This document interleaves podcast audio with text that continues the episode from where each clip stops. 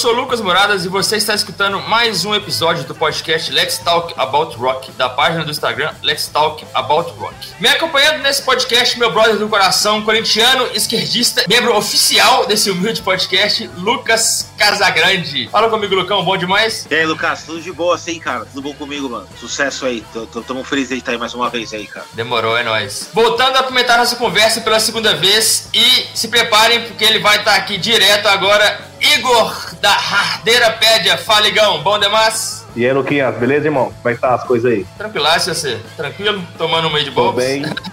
Tomando uma aqui pra, pra gente começar essa resenha pesada aí. Devidamente fardado.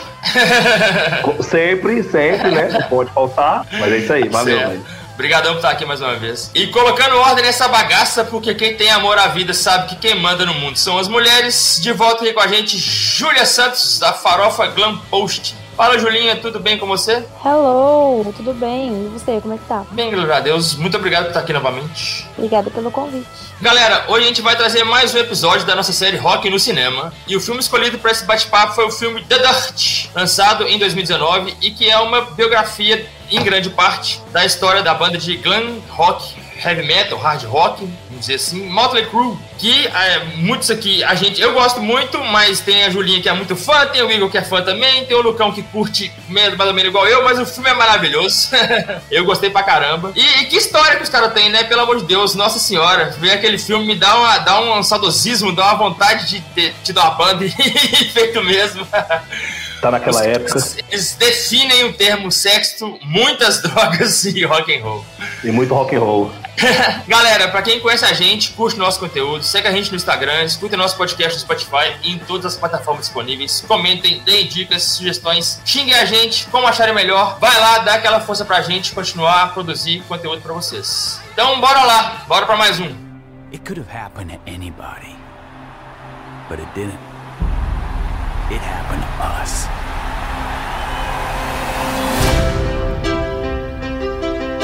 The new band is gonna be something nobody's ever seen before. Oh my god, those are my pants. But they look so much better on me. We got a runaway, a kid drummer,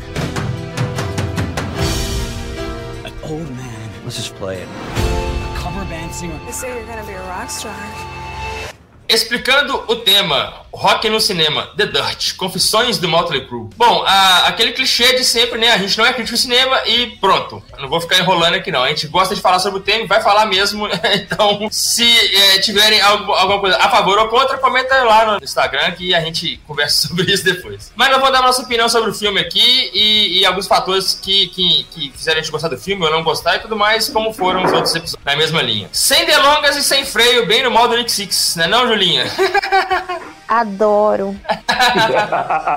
Bom, galera, The Dirt é um filme biográfico sobre a carreira da banda estadunidense de glam metal Motley Crue. Conhecido como uma das bandas, ou talvez até a principal banda a desenhar, a desenhar né, a configurar o termo glam rock, o Motley Crue ganhou fama mundial pela atitude, pela música e, com certeza, também por muita polêmica. Nick Six, Tommy Lee, Vince Neil e Mickey Mars fizeram tudo de, né, é, durante suas vidas como rockstars. Foram do, ostracismo ao estrelato, foram das insanas e inacreditáveis loucuras aos pesadelos e às derrotas pessoais, que marcaram muito, muito o filme também, né? É, do dinheiro incontável, que os caras não sabiam quanto ganhavam, ao que eles conseguiam gastar mais rápido do que eles ganhavam. Tudo aconteceu da forma mais insana possível. E, e, eu acho que é exatamente isso do que o filme se trata. O filme não foge do, da responsabilidade de falar que os caras eram loucos mesmo, tipo assim, afinal de contas, é, eu acho que quem não conhece o Motley Crue musicalmente falando sabe que os caras são malucos. Os caras, os caras são, foram doidos a vida inteira. É, então, um filme que não retratasse, é, pelo menos de uma forma pequena, ou, ou, ou como retratou The Dust de uma forma bem ampla. Exatamente isso, essa ideia dos caras, tipo assim, de sexo, drogas e rock and roll mesmo, não, não, não seria um filme incrível sobre o Metal Cool, né? Mesmo eu não conhecendo a banda a fundo, não sendo tão fã do, do da parte musical da banda, porra, eu já. As, as histórias do, do Nick Six, do, do Tommy Lee, são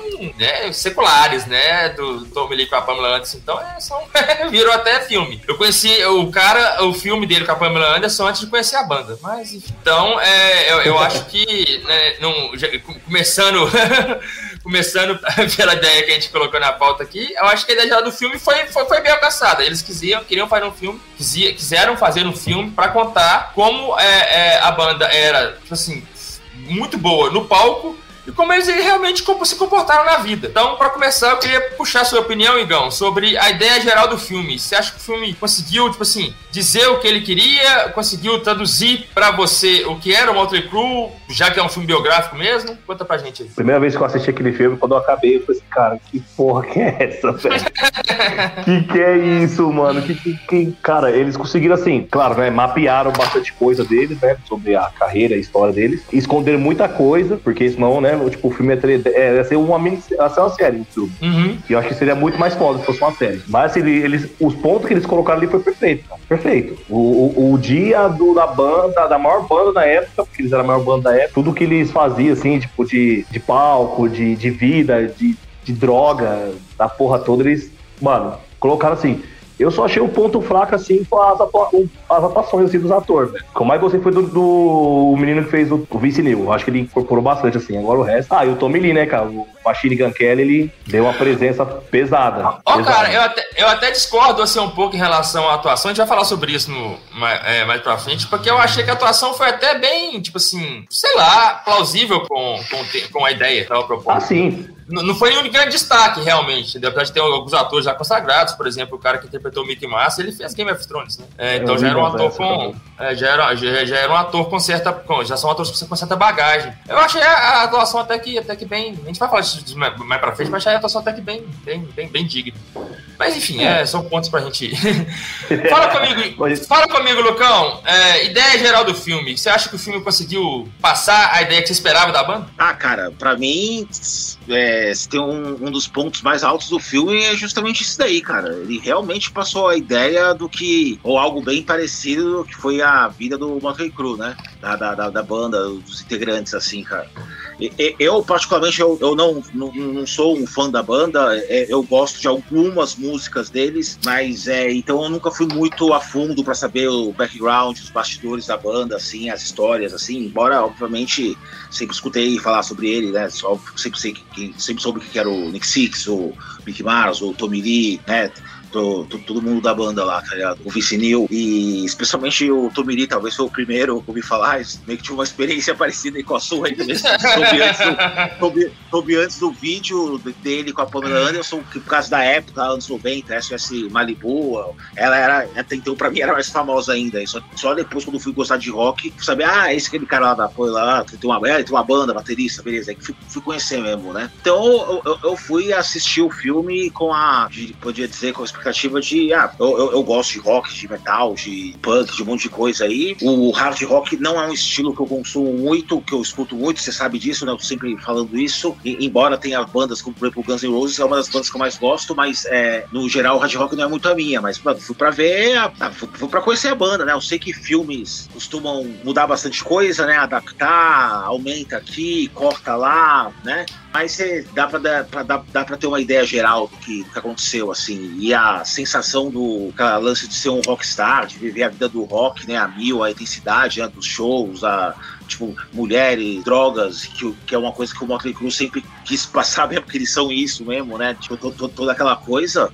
Isso aí passou perfeitamente bem, cara. Eu gostei pra caramba, assim, de, de, de assistir o filme, cara. Achei a história deles bem louca, né? Tem. A, a, uns bons momentos, assim, mostram um, os dramas deles, assim. Embora foque mais, né, no, na diversão, na, na, na, carreira como um todo, assim. É legal ver as participações, assim, tentar pegar os outros roqueiros que aparecem do, do, do, durante o filme, né? Então acho que nessa parte aí o filme mandou bem, assim, cara. Não, não, não é um filme perfeito, né? Não seria, talvez, nossa, se alguém me perguntasse, ah, é essa cinebiografia ideal para ver, falaria que tem outras que talvez sejam melhores, mas eu, com certeza é um filme que eu indicaria, cara. Eu, tanto que eu indiquei um monte de gente, cara. Principalmente pra quem curte rock and roll, mesmo que não goste de Motley Crue. Obviamente que o, o fã do Motley Crue não precisa nem desse, desse conselho, já, ele já foi assistir direto, mas pra quem não conhece a banda, eu acho que vale a pena, mano. Eu, eu recomendo bastante, cara. Eu gostei bastante do filme, mano. Falando em fã de Motley Crue, Vai lá, Julinha. Ideia geral do filme, sei que a nossa, nossa suspeita de hoje, digamos assim, né? O que, que você achou da, da, da ideia geral? Passou pra você o que você esperava ver da banda? Você que é uma fã que conhecia bem mais a fundo a história da banda do que eu, por exemplo. Suspeitíssima falar, né? Sem comentários. Ai, eu gostei muito do filme, acho que vocês escreveram bem tudo que vocês falaram aí. Eu acho que é o que todo mundo que assistiu sentiu, independente se conhecia a banda ou não, se tava vendo o filme pela primeira vez, nunca nem tinha ouvido falar em Motley Crue. Eu acho que, tipo, a, o filme conseguiu passar um feeling muito massa. Só que, na minha opinião, faltou muita coisa. Eles precisavam ter investido numa série, não num filme, porque tem muita, muita, muita, muita, muita coisa que eles deixaram para trás e que em filme nenhum eles iam conseguir passar tudo, nem se o filme tivesse cinco horas. É, até porque eles também, é, eu, eu, repetindo, eu não conheço a fundo a carreira da banda, mas eles limitaram ali até um certo, um certo álbum, uma certa fase, né? Não, até... na verdade eles falaram de todos. Eles falaram do, de todos os álbuns desde o começo ali, do primeiro show deles, que foi quando eles tinham um álbum deles que eles lançaram com o selo deles, porque eles não uhum. conseguiram gravadora pro primeiro álbum. Depois que eles conseguiram gravadora, eles lançaram esse álbum. Tipo, isso já tinha rolado muita coisa, muito tempo e tal. Eles passaram, assim, por todos os álbuns ali, pelos principais, pelo menos, enquanto a banda, depois uhum. que separou, ele voltou e tudo mais, eles não, não entraram muito. Mas eles conseguiram, sim, passar por todos os álbuns, por todas as fases dele ali, por mais que seja de uma forma resumida. Mas ainda assim, vai além de, de falar só sobre os álbuns, vai, tipo, de falar sobre o ser mais fiel ao livro mesmo. Eu sei que quando a gente fala de cinegrafia, normalmente não, não é tão fiel realmente. Só que, de longe, esse foi um dos filmes que foram menos fiéis do, que eu acompanho, assim, de filmes e livros, não só de banda, mas em geral, esse foi um dos menos fiéis que eu já assisti, que eu já acompanhei ali. Ô, Julinha, eu vou te fazer uma pergunta de curiosidade aqui agora, é, que, eu nem, que eu nem tinha pensado nisso. Mas é, o, o, o livro, ele é muito mais completo que o filme? Tipo assim, ele, ele é mais, bem possivelmente, muito mais completo, imagino. Mas além de ser mais completo, é, ele, ele, ele adentra mais a questão de, da parte de pessoal do, do de, de, de cada integrante, alguma coisa assim? Sim, sim, ele, ele vai bem a fundo, ele fala sobre todos igualmente realmente. O filme eu senti que ele fala muito sobre o Six. Parece uhum. que é uhum. mais o Diário de Heroína do que realmente o The Dirt. Então, pra quem não sabe, o Diário de Heroína é um livro que o Nick Six lançou sobre os diários que ele fazia em 1987, na época que ele era super viciado e morreu, né? Que ele morreu no, em é. dezembro de, 87 e, e reviveu, né? Olha isso, velho. É, eu... Quando eu vi isso no filme, eu sabia dessa história.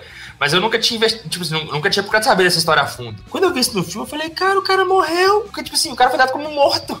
o cara Sabe o que, que é mais engraçado? Ele tá, eles estavam numa tour no Japão, uma semana antes, mais ou menos. E ele foi conversar com uma, tipo, uma vidente que tinha lá. E daí, porque ele tava doidão, né? Como sempre. Ele foi lá conversar com essa vidente e a vidente falou pra ele que ele ia morrer em menos de uma semana se ele não parasse com aquilo. E daí ele falou que ela era charlatona, que, tipo, ela tava passando migué nele, que ele não ia morrer coisa nenhuma, que ela estava tentando tomar o dinheiro dele, não sei o quê. Não deu uma semana e aconteceu. Aí morreu mesmo. Aí só que é. voltou. o cara, Morreu, literalmente voltou. teve uma segunda chance, né? é, Esse recebeu mesmo, hein? Então, você, você tinha perguntado sobre o livro. É, ele não é só mais completo, como ele também é extremamente divertido. Eu achei ele muito mais divertido, por mais que tenha as partes tristes, assim, tem momentos muito complicados ali. Não só a parte do Razel, como da Skyler, como tem outras coisas que vocês não sabem, que eu vou contar depois depois. Eles têm as partes tristes, mas é um livro extremamente divertido. Eu li ele em dois dias e ele tem mais de 500 páginas, porque ele é tão gostoso de ler que você, tipo, se empolga ali, vai indo e quer o tempo todo tá ali tentando entender o que tá acontecendo, tentando saber mais, entender mais, e parece que você tá vivendo ali no meio. É muito bom, muito legal mesmo. Olha, depois eu vou ler, ué. Eu não comprei esse não, mas é um que eu vou que eu tô pensando em comprar. Eu tô, eu tô comprando só biografia agora, eu tô terminando de ler a do André Matos. Eu já, já li a do Luiz Mariucci, terminando de ler a do André, do, do André Matos. Eu aconselho também para quem estiver ouvindo aí, procura saber, as biografias desses caras são bacanas também. Eu André Marques é um documentário, né? É, eu comprei ano passado, na verdade, bem nessa época, mais ou menos, do, do dia do rock. É, falando nisso, feliz dia do rock, todos. É, feliz é do rock, galera. é, eu comprei porque tinha o combo e tal, e eles estavam com promoção, frete grátis e tal, e daí eu comprei os dois, né? Comprei o Diário de Heroína e o The Dirt. Daí li primeiro o, o Diário de Heroína, porque eu queria muito, eu sou muito, muito, muito fã do Nick. Eu queria saber da história dele primeiro, pra depois me, me enterrar no The Dirt, né? Mas eu achei o The Dirt muito bom, gente, muito bom mesmo. Eu, eu não esperava tudo isso. Foi muito legal mesmo. É uma leitura que eu recomendo demais. Aí, galera, dá a dica aí pra quem viu o filme e quer saber um, um, um tanto quanto mais sobre o Motley Crue, leia o, o livro que vai ser, que vai abranger abranger mais detalhes aí a, a história da banda, que é maluca, nossa senhora. A gente, eu, eu já comecei a falar disso aqui, então eu misturei um tema com outro. É, a gente. É, o, o, filme propõe o tema de, de falar da história da banda. É, eu já até puxei a Julinha pra esse papo. Eu, o filme conta daquela formação, né? Da formação principal da banda, conta a maior parte, a parte toda, ou, ou, como o Julinho falou, a maior parte dela. É, é, e eu acho que, que, o, que o filme acerta onde, o, o por exemplo, o Bohemian Rhapsody errou, que a gente já falou aqui quando a gente gravou o podcast sobre o, o Rocketman, do Elton John, que, que onde o, o Bohemian Rhapsody errou, que aliviou um tanto eu não Pode digo falar, que ele errou, eu não digo que o filme do Queen errou, eu digo que são bandas extremamente diferentes, por mais que sejam do mesmo estilo, da, mais ou menos da mesma época, porque passaram pelos anos 80 ali também, né? Não, é, são são é, pontos diferentes do iceberg, digamos assim. Ele não, não considera um erro em algumas coisas assim, porque não tem como comparar, realmente não tem como a gente fazer uma comparação. E o Bohemian é um filme muito bom também, eu assisti também, eu gosto muito desses filmes de banda assim, assisti também. Só esse do, do Elton John que eu ainda não tive a oportunidade de assistir, mas o do Queen, gente, até minha mãe parou pra assistir comigo porque. E olha que ela nem gosta de rock. ela parou pra assistir comigo porque é um filme bom, é um filme que te envolve ali também. Mas o The Dirt, tipo, gente, é uma coisa totalmente oposta, totalmente diferente, totalmente vida louca. Não tem nem como comparar. Por mais que o Fred Mercury tenha sido vida louca, não foi um por cento do que o Motley fez. Sim, é, tipo assim, não, não, discordo de você em momento algum. Mas o que eu queria colocar aqui é porque a, a gente fez uma crítica ao, ao Bohemian Rhapsody exatamente por ele ter escondido isso de alguma forma, essa parte do, do Fred Mercury de alguma forma. Mas talvez a ideia do filme era exatamente essa, era falar da uma parte que, é, que a galera se interessaria mais, no caso, que era o. Tanto o cara era bom e tudo mais, tanto que o cara era, era o fenômeno que ele foi. Mas é, eu acho que, por exemplo, que o The Dust nesse ponto acerta mais, não que o outro seja um erro, pegando um pouco do que você falou, mas eu acho que no, nesse caso o The Dust acerta mais. Talvez por propor falar sobre isso mesmo, afinal de contas é a banda, a banda que ficou famosa muito por isso também. Era, era muito rock and roll, mas era muita putaria, era muita loucura. É, ele, igual você falou ali, ah, ele acertou, mas ele acertou mais, mas ele falou muito mais do Nick Six. O filme é muito focado no Nick Six. Então, digamos assim, o que vocês esperavam que tivesse no filme do Queen, que era focar no Fred Mercury, teve no, no filme do Motley, que é focar no Nick Six. Mas uhum. ele sim é o principal compositor da banda, ele é o principal membro da banda, ele foi quem formou a banda e tudo mais. Mas focou demais nele. Não teve tanto espaço para os outros, não teve tanto e todo mundo tinha que ter um espaço ali, porque todos eles tiveram. Até o Mickey, gente. O Mickey tem coisas assim super relevantes que eles podiam ter citado, porque ele tem opiniões fortíssimas e opiniões muito, muito relevantes mesmo, e não, não fizeram. É, eu acho que do, a parte do Mickey Mouse ficou muito por conta daquele drama dele, por causa do, daquela doença que ele tinha na coluna, né? Aquela, que ele teve alguma coisa, eu não sei exatamente o que foi, não lembro. Acho que a parte é, dramática dele focou nesse ponto, né? Degenerativa. É uma doença que causa meio que atrofiamento dos ossos e tudo mais. Ele quase parou de, de tocar guitarra por causa disso. É, tanto que quando ele entra na banda, ele já fala que, tipo assim, né, que ele só tinha aquela chance, né? Que tinha que. Ou, ou, ou eles estouravam, ou eles. Ou ele ia pro saco. é bem isso mesmo. I'm just not feeling it, man. I. I well, can't put my... He's a rhythm guy, man. We'll sound better when we find a lead. Holy shit. Check this dude out. Whoa, dude. Got it? Here for the audition? Yep.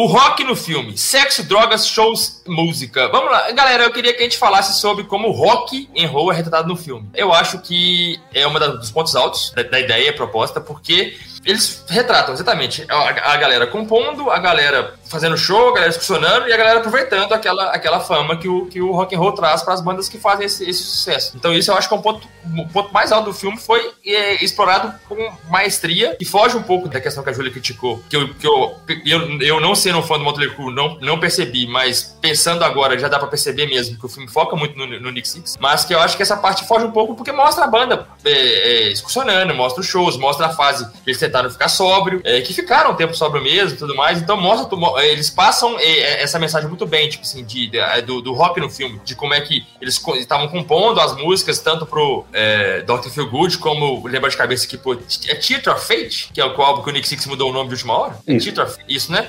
Então eu Não acho é que. Fate, é não, Pain. É Pain. Pain, isso, Theater of Pain, desculpa.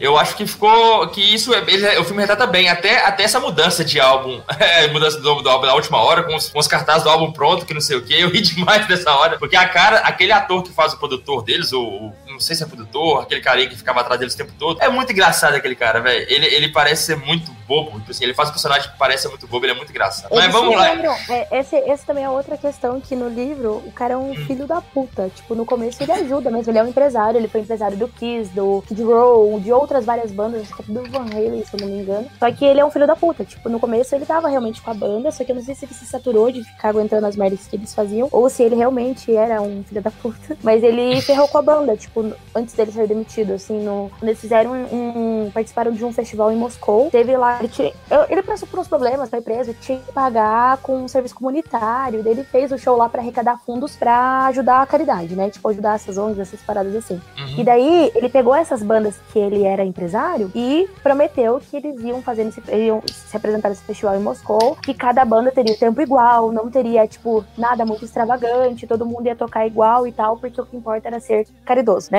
E daí chegou na hora, o Motley Crue fez o show deles de uma hora e meia, beleza e tal. Quando entrou o Bon Jovi, que também era uma, uma banda que ele empresariava ali, né? Cara, tinha fogo de artifício, os caras tinham um telão, as paradas, tudo que, tipo, foi negado pra todas as outras bandas, entendeu? Os caras do Motley ficaram muito putos, muito putos mesmo. Então, tipo, eles pegaram e chutaram o cara, falaram, tipo, some daqui, mano, porque ele se aproveitou, o, o Motley tava no auge, entendeu? Eles sabiam que o- o- ia dar mais público por causa do Motley, e ele simplesmente fez isso. Usou os caras, né? Nossa. É sacanagem. Coisas que vocês não sabiam porque não apareceu no filme, tá vendo? É, não dá tempo também de colocar tudo isso. E, mas igual, igual vocês falaram, se fosse uma série, dava pra retratar melhor. É, mas é, é igual ali, eles retrataram. é, o, o Doc foi demitido quando ele trouxe a mãe do, do Nick. Mas não, foi bem depois disso. Foi bem depois. Foi nessa situação aí, acho que já era anos 90, se eu não me engano. Eu não me lembro bem ao certo as datas, porque, igual eu falei, foi ano passado que eu li. Tem coisas que eu lembro muito bem, porque são muito, muito, tipo, fixas ali, né? Mas essa questão em si, ó, se eu não me engano, era dos anos 90 já. E foi bem depois dessa situação, desse rolê aí do, da mãe do Nick. Não foi por causa dela que ele foi demitido, foi por causa desse show aí, desse de usar eles ali, né? É, foda, né? Pa- Palhaçada do cara pra caramba.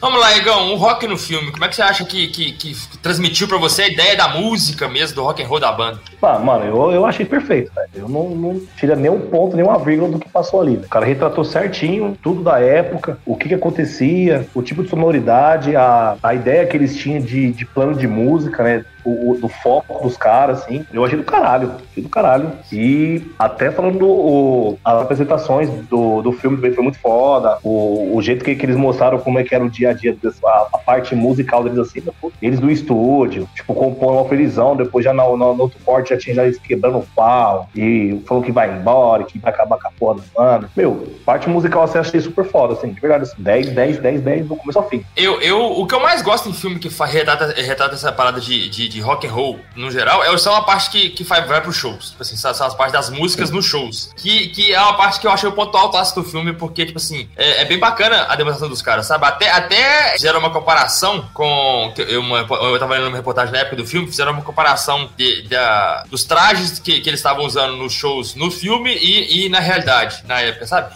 Tipo assim, eles quiseram pelo menos bem, bem fazer bem parecido mesmo, assim, sabe? Sim, O- as né? vestimentas dos caras, não sei o quê.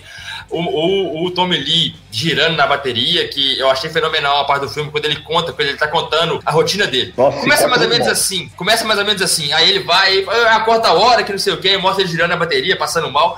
É, é, eu acho que assim, eu achei que essa parte foi muito linda, porque demonstrou realmente assim, o que eu queria ver na, na parte musical do, da banda, sabe? É, a galera foi o ápice do filme, aloprando essa ali. parte aí. Essa parte É, o foi do bacana. filme, Eu também acho que foi Foi bacana pra foda. caralho. Foi muito foda. O ápice do filme, assim, ó. Vai lá, Lucão. O rock no filme.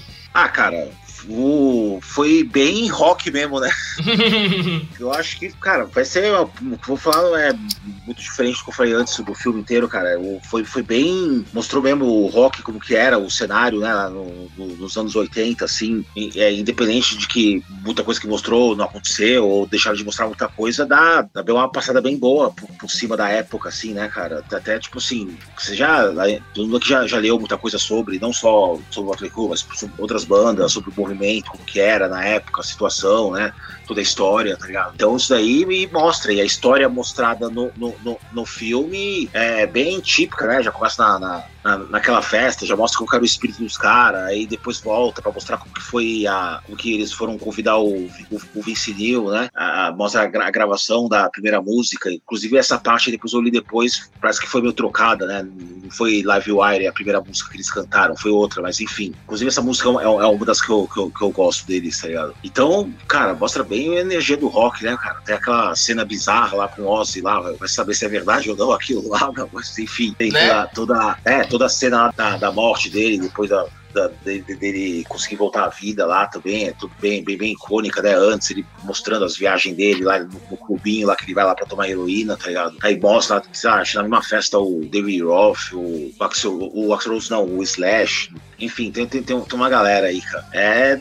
É da hora o filme, cara. Mostra bastante um, um cenário bem, bem interessante, assim, importante também pra história do rock, né? Na época. Então, nesse sentido, assim, ele é bem, bem rock também. E, e acerta, pelo menos na minha opinião, no, no, no- no visual. Achei o visual do filme bem louco, assim, sabe? A, tipo, esse lance assim do, do, do figurino, assim, maquiagem, eu achei que ficou bem, bem retratado, assim, sabe? A roupa, fazer os cenários do show, tá ligado? Eles mostrando os videoclipes lá, né? A gente até citou esse clipe aí no, no nosso podcast aí do influência do rock e da cultura geek, né? Porque aquilo é bem, lembra bem, bem Mad Max aquilo, né? Uhum. Uma, uma coisa assim, tá ligado? Cara, e que, que é bem a cara, do- foi bem o retrato dos anos 80, assim, cara. Então, eu acho que o filme, ele retrata o rock muito bem, assim, cara. Que foi o, o- pelo menos o- aquela parte do hard rock, especialmente o americano, né? Ele retrata muito bem como foi, cara. Eu, eu achei bacana é, é, a parte que você falou do, do Ozzy Osbourne, porque eu, não, eu vou até perguntar pra Júlia, porque ela deve saber me responder isso. Mas aquela parte, tipo assim, o Ozzy Osbourne já deu uma entrevista falando que dos caras mais loucos que ele conheceu na vida, com certeza os caras do Motley Crue estão no meio. Ele já falou isso, que os caras mais malucos que ele já conheceu, os caras do Motley Crue estão dentro. Então a gente, eu não duvido, o Ozzy Osbourne é um dos caras mais loucos que o mundo já conheceu, então eu não duvido que aquela cena é real. Mas não sei, sei lá, eu- na hora eu falei assim, nossa, você não fez isso não, será? Aí eu procurei, li na internet, já falei, já vi que é verdade, já vi que é mentira, então não sei dizer. Vamos lá, Julinha, é, eu queria que você me respondesse essa pergunta, se, você sabe se essa cena é real, se foi bem assim ou não, e que você contemporizasse pra gente, é, também você que é mais fã da banda que a gente, como é que, como é que você viu a questão da, da musicalidade da banda no filme? Essa daí eu vou ficar devendo, porque eu não tava lá, né? Não sei se é real não, né, pelo amor de Deus. No livro, conta, mas é aquela coisa, um bando de noia, né? A gente não vai levar como verdade absoluta se realmente aconteceu, se foi uma alucinação causada por droga, que é muito provável, né? Vindo do Ozzy e do Motley, não me surpreenderia se fosse uma alucinação. Mas eu acho que foi muito bem representado, sim, ali a questão da banda. O que eu senti um pouco assim de, de falta assim foi a organização da passagem de álbuns, dá a entender que tem músicas que são de um álbum que na verdade não é, e, tipo, passa tudo muito rápido, não dá pra entender muito bem qual álbum tá acontecendo, o que, que tá vendo ali. É, de repente o Dr.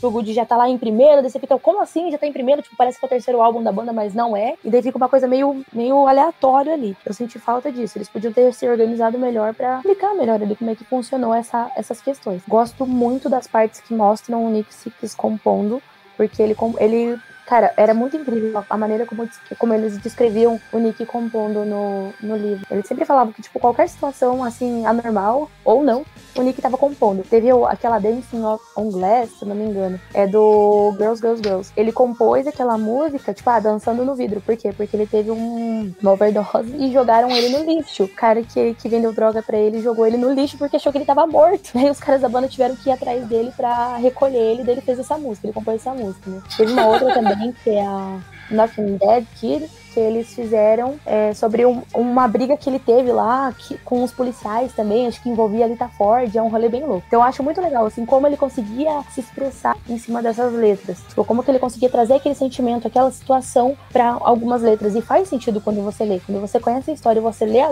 a- vê a tradução ali, começa a observar os pontos da letra, tipo, é muito legal, assim, é uma conexão muito massa. Eu acho muito, muito bacana isso. Voltando àquela história lá do Ozzy, tem uma parte também muito bacana do livro que eles estão contando sobre essa turnê do Ozzy e tal. E o Motley quase foi responsável pelo divórcio do Ozzy com a Sharon. Teve uma madrugada dessa turnê que o Ozzy ligou a cobrar pra Sharon na Inglaterra, pedindo que queria o divórcio. E a Sharon mandou ele dormir porque ele tava bêbado.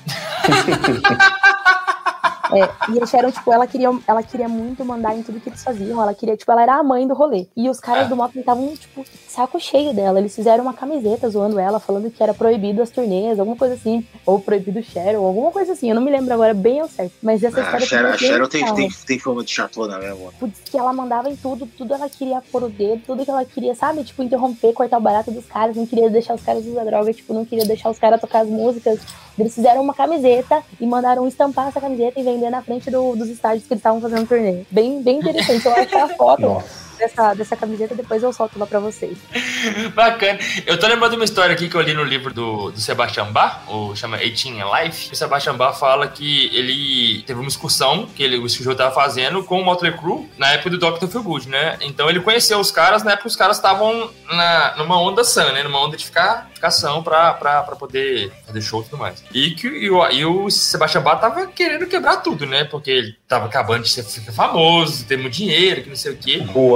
E aí que ele ficou meio, meio frustrado, que ele conheceu os caras, tipo assim, não, eu tava, tava, que isso, Tommy Lee, e Vince Neil, e os caras, tipo assim, não, ninguém pode ficar doido, que não sei o quê. Aí que o, um dos agentes do Motor Crew queria tirar o Sebastian Bach de lá, pro, pro Sebastian Bach não ficar oferecendo droga pros caras. Ai, a doce ironia de quem passou pela mesma coisa na tour do Aerosmith. Hum, o passou pela mesma coisa com o Aerosmith. Porque tá o, os caras também estavam sóbrios e os caras do Motley insanos, assim, e deu treta por causa disso também. Porque daí eles estavam lá, tipo, ah, vamos usar droga, vamos usar droga, e daí os caras da Aerosmith, não, vocês têm que parar com isso, vocês vão se matar, não pode ser assim, os tiozão dando, dando sermão no, nos novinhos. É, o Aerosmith é bem, bem experiente em, em, em, quebrar por causa de droga e voltar, né? Já ficou umas quatro Várias vezes. vezes né?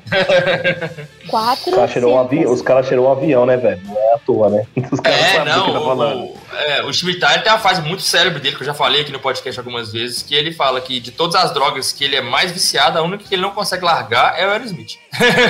continue, continue assim. Você disse uma coisa do Hero que eu acho muito bacana. Eles fizeram essa, quando eles eram os, os bebês do rolê, eles fizeram várias tours, né? Com várias pessoas, com várias bandas e tal. E uma das que eu acho mais legal da passagem, nada a ver com o Motley Crue aqui, né? Vamos, mas como você citou, eu acho legal falar também. É quando eles estavam abrindo pro Guns N' Roses, 92, na turnê do, dos Illusion. Tem um show do Wembley, se não me engano, é o último show que eles vão fazer. A, a, essa, esse show ele é incrível, do começo ao fim. A versão tem no YouTube completo, tem lá na nossa página, no nosso grupo também, esse, o link desse show. É muito bom. E na última música, que é I Remember You, eles falam que, que foi o melhor verão da vida deles, que foi muito bom tocar com Guns, que é muito legal, tipo, chegar lá e ver toda aquela plateia, toda aquela galera gritando por eles, assim, tipo, é muito, muito bonitinho de ver o, o Sebastião falando assim, sabe? Tipo, dá, passa aquele feeling pra você, tipo, aquela sensação de fazer parte daquilo, sabe? É, o Sebastião Bach é fãzaço do, do Axel, né? Fãzaço do Guns. O Sebastião Bach é um, é um cara que ele é fã de muita gente, tipo assim, Fraga, ele é fã da, daquela é. cena do rock toda que construiu ele o livro dele, ele deve citar no mínimo, no mínimo 50 artistas diferentes que ele tá, cita no livro dele, assim, que ele é fã, sabe? No mínimo 50 pessoas. ele é, eu gosto dele pra caralho, sou suspeito de poder falar. Yeah, hey, all right. Hi, man. Yeah, man. This is Mick Mars. What's up, man? You uh, listen to the tape, right? Yeah. And we got you some lyrics as uh, Livewire. Yeah, I like this one. What's up, babe? Galera, inspiração na história real. Aí eu vou, eu vou mandar um abraço pra Júlia e deixar ela falar e vou ficar calado. porque, porque a gente já citou aqui algumas coisas que ela, ela mesma foi contemporizando que, que não foi bem assim que aconteceu, que podia ter sido melhor e tudo mais. Pra, é, repetindo, pra um cara que não é fã da banda, eu, eu imagino que o filme, sim, tirou algumas coisas, porque é um filme, não cabe tudo pelo tempo, não cabe tudo, porque o filme tem que ter uma. É, tem que limitar algumas coisas, até por censura, apesar que o filme é, se eu não me engano, 16 ou 18 anos de, de da censura dele. Ah, é, mas, mas como que... que os caras vão alimentar a censura o tanto que mostra eles cheirando as carreiras deles lá, os filmes que eles estão lá, mano? Que censura é essa? Que absurdo! Eu, eu, eu, eu, vou, tudo loucão. Eu, vou te fazer uma pergunta aqui, Juliano, antes que eu esqueça, e depois eu chamo a galera pra comentar. Aquela parte que eu fiquei assim, abismado pra saber se era verdade ou não. Aquela parte que o, que o Vince Neil, é, ele tá meio traumatizado pelo que aconteceu com o Reis e tudo mais. Que a gente vai falar daqui a pouco o que aconteceu, galera, pra, pra contemporizar quem não conhece a história. Que ele volta pro estúdio, que eles estão gravando alguma coisa, estão tentando compor alguma coisa, mas que tem uma cheia, cheia de carreira de cocaína e tudo mais lá que ele vai lá dar um, uma, uma narigada e, e, na verdade, ele cheirou heroína. Colocaram heroína pra cheirar mesmo na tona? Não era heroína, era zumbi dust. Era heroína com cocaína. Era uma mistura Meu que Deus. o Tommy Lee e o Nick Six faziam pra ficar muito louco, porque como diz o Nick, era uma mistura que deixava o corpo ativo, mas desligava a mente. E eles sempre estavam naquilo, sempre. Nos aviões das turnê, nas turnê, nos hotel, tipo, tudo, tudo, tudo. No estúdio, eles usavam bastante. Então eles, eles fizeram, eles estavam ali usando essa mistura e fizeram, e o Vince ele cheirou e passou mal, óbvio, né? Porque a primeira reação que você tem quando você usa heroína é vomitar. Assim como o Tommy sempre fazia, toda vez que ele ia usar heroína com o Nick, ele sempre passava mal. Tanto é que ele nunca conseguiu se viciar mesmo na heroína por causa disso. E aconteceu mesmo. Aconteceu real, tipo, deu uma briga bem feia. Eu não me lembro exatamente dos detalhes, mas eu lembro que eles brigaram bem feio. Porque ele tinha Ah. acabado de sair da, da cadeia. Tipo, ele ficou Foi uma babaquice, né? puta que pariu. Nossa, eu, eu achei babaca na hora do filme, mesmo contemporizando por menor que o filme faz. Eu falei, que é isso? Os caras deram heroína pro cara cheirar do nada? Foi um humor bem mal, de mau gosto, mas é Nick Exatamente. Six e Tommy Lee, cara. Nick Six e Tommy Lee. Você não pode esperar menos que isso. Que isso?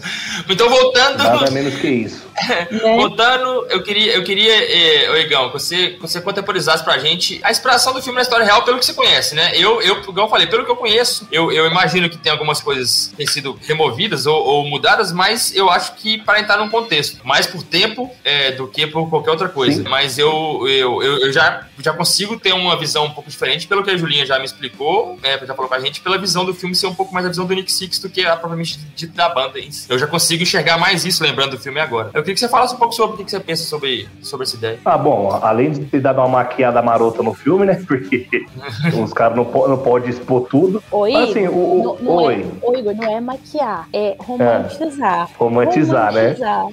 Dá aquela romantizada. Romantizadamente. Meu, assim, eles passaram muito pano pros caras, de verdade. Verdade, verdade. Passaram muito pano, assim. Mas a, a ideia de, sabe, assim, os fatos, assim, pô, mudaram, né, alguns links, assim, da história. Que o, o jeito que eles que montaram a banda não foi daquele jeito. O jeito que eles terminaram a banda também não foi daquele jeito. O jeito que eles voltaram com a banda não foi daquele jeito. Passaram um pano, cara, ferrado pros caras, assim, né? Porque eh, eles, no final, eles tinham um porquê passar o pano, né? Não foi à toa que a banda voltou, voltaram a assinar o contrato. O acesso no stream foi gigante. Os caras voltou, pô, top 1, pô, uma semana depois do filme. Então, assim, os caras na parte do marketing, eles são perfeitos, né? Mas a, a parte de, do filme, assim, de, de contar a história assim, foi, foi, foi da hora, mano. Não tem muito o que falar, assim, de, igual a Julia falou, de romanti- romantizaram bastante a parada. Porque, mano, é filme, né, cara? Ia ter que vender aquilo ali. Pô, eu acho que se tivesse falado tudo, tipo assim, pô, cortado algumas partes só. eles ainda falam do Kiss ainda, eles não têm nem vergonha. Nossa, o, o Mickey Mars odeia, cara. Nossa. Não é só E- ele. né? Mas o Vou parar Mickey de dar Mars é o spoiler, vai. Vai, Igor, vou ficar quietinho, vou parar de dar spoiler. A banda, a É. banda é totalmente inspirada no Kiss, eu acho. Na minha, Não. pelo menos na minha visão de ser. Na minha visão Não. de, de, de ver a banda, enfim. Não, eles odeiam o Júlia, Júlia. É, o Paul Stanley ou o Gene Simons, não lembro qual dos dois agora, tentou comprar os, dire- os direitos do The Dirt, na época que tava o- o- as fofocas, os burburos que ia ser Isso, lançado. foi mesmo. E o Nick Six falou que não, que ele jamais ia vender os direitos do The Dirt pra ele. Olha só, quanto que ele teria enriquecido a mais ainda se ele tivesse feito isso. Se, ele tivesse, se, o, se o Gene ou o Paul, não lembro, tivessem comprado realmente. Mas se ele tivesse Negócios, certeza, negócios. hoje sem olhar na cara dele. É business, né, velho? Os caras querem, mano, quer botar a boca no balão. Qual vai ter? Tava os rumores que ia ter o do Kiss, né? Não sei. Vamos aguardar. Mas no- do, do The Dirt, cara, eu achei que fosse da hora, assim, sabe? Ah, O Contou. do Kiss, eles vão ter que ter uns 30 atores diferentes, né? Porque tanta gente que já passou nessa banda. É, tudo velho também, tudo novinho, velho. O Mas Kiss, o, Kiss, o, o- o Kiss outro dia, a galera tava conversando com, com o Paul Stanley, cortando totalmente o assunto aqui, né? Mas enfim. é, sobre o Kiss continuar a carreira sem os membros. é, Eu acho sem, nenhum, sem, sem nenhum dos membros. Tipo assim, contratar quatro músicos, contratados, eh, colocar quatro músicos contratados com, com as fantasias e com as, as maquiagens e, e que eles continuem com o legado da banda. Eu Falei, sou "Bom, tá, disso aí." eu, eu, eu sei lá, eu espero pra ver. Eu preferia, eu prefiro isso do que a banda acabar. então eu, Eu eu, pagaria, pagaria pra ver. Essa, Pagaria essa pra ver. ideia, essa ideia é a mesma ideia de fazer turnê mundial com o holograma do Dio. Não faz sentido. Não, é, é, Não faz holograma não dá, né, pô? Não faz sentido. Os caras darem. Já pensou? 2100 lá, o ano, todo mundo com robô, as paradas, carro voador, e os caras do Kiss lá de robô. Com certeza. Gente, pelo É, amor de Deus, pelo Gostamos amor de ideia. tomem senso, tomem senso. Vai, Lucão, inspiração na história real. O que, que você acha que o filme aí. eh, Se, se- Bom, pelo que você conhece da banda, você acha que o filme trouxe bem essa. essa Pô, cara, isso daí é um quesito que eu vou ficar devendo mesmo, cara. Porque, como eu falei, eu não, não sou um grande conhecedor de Uhum. Motley Crue, cara.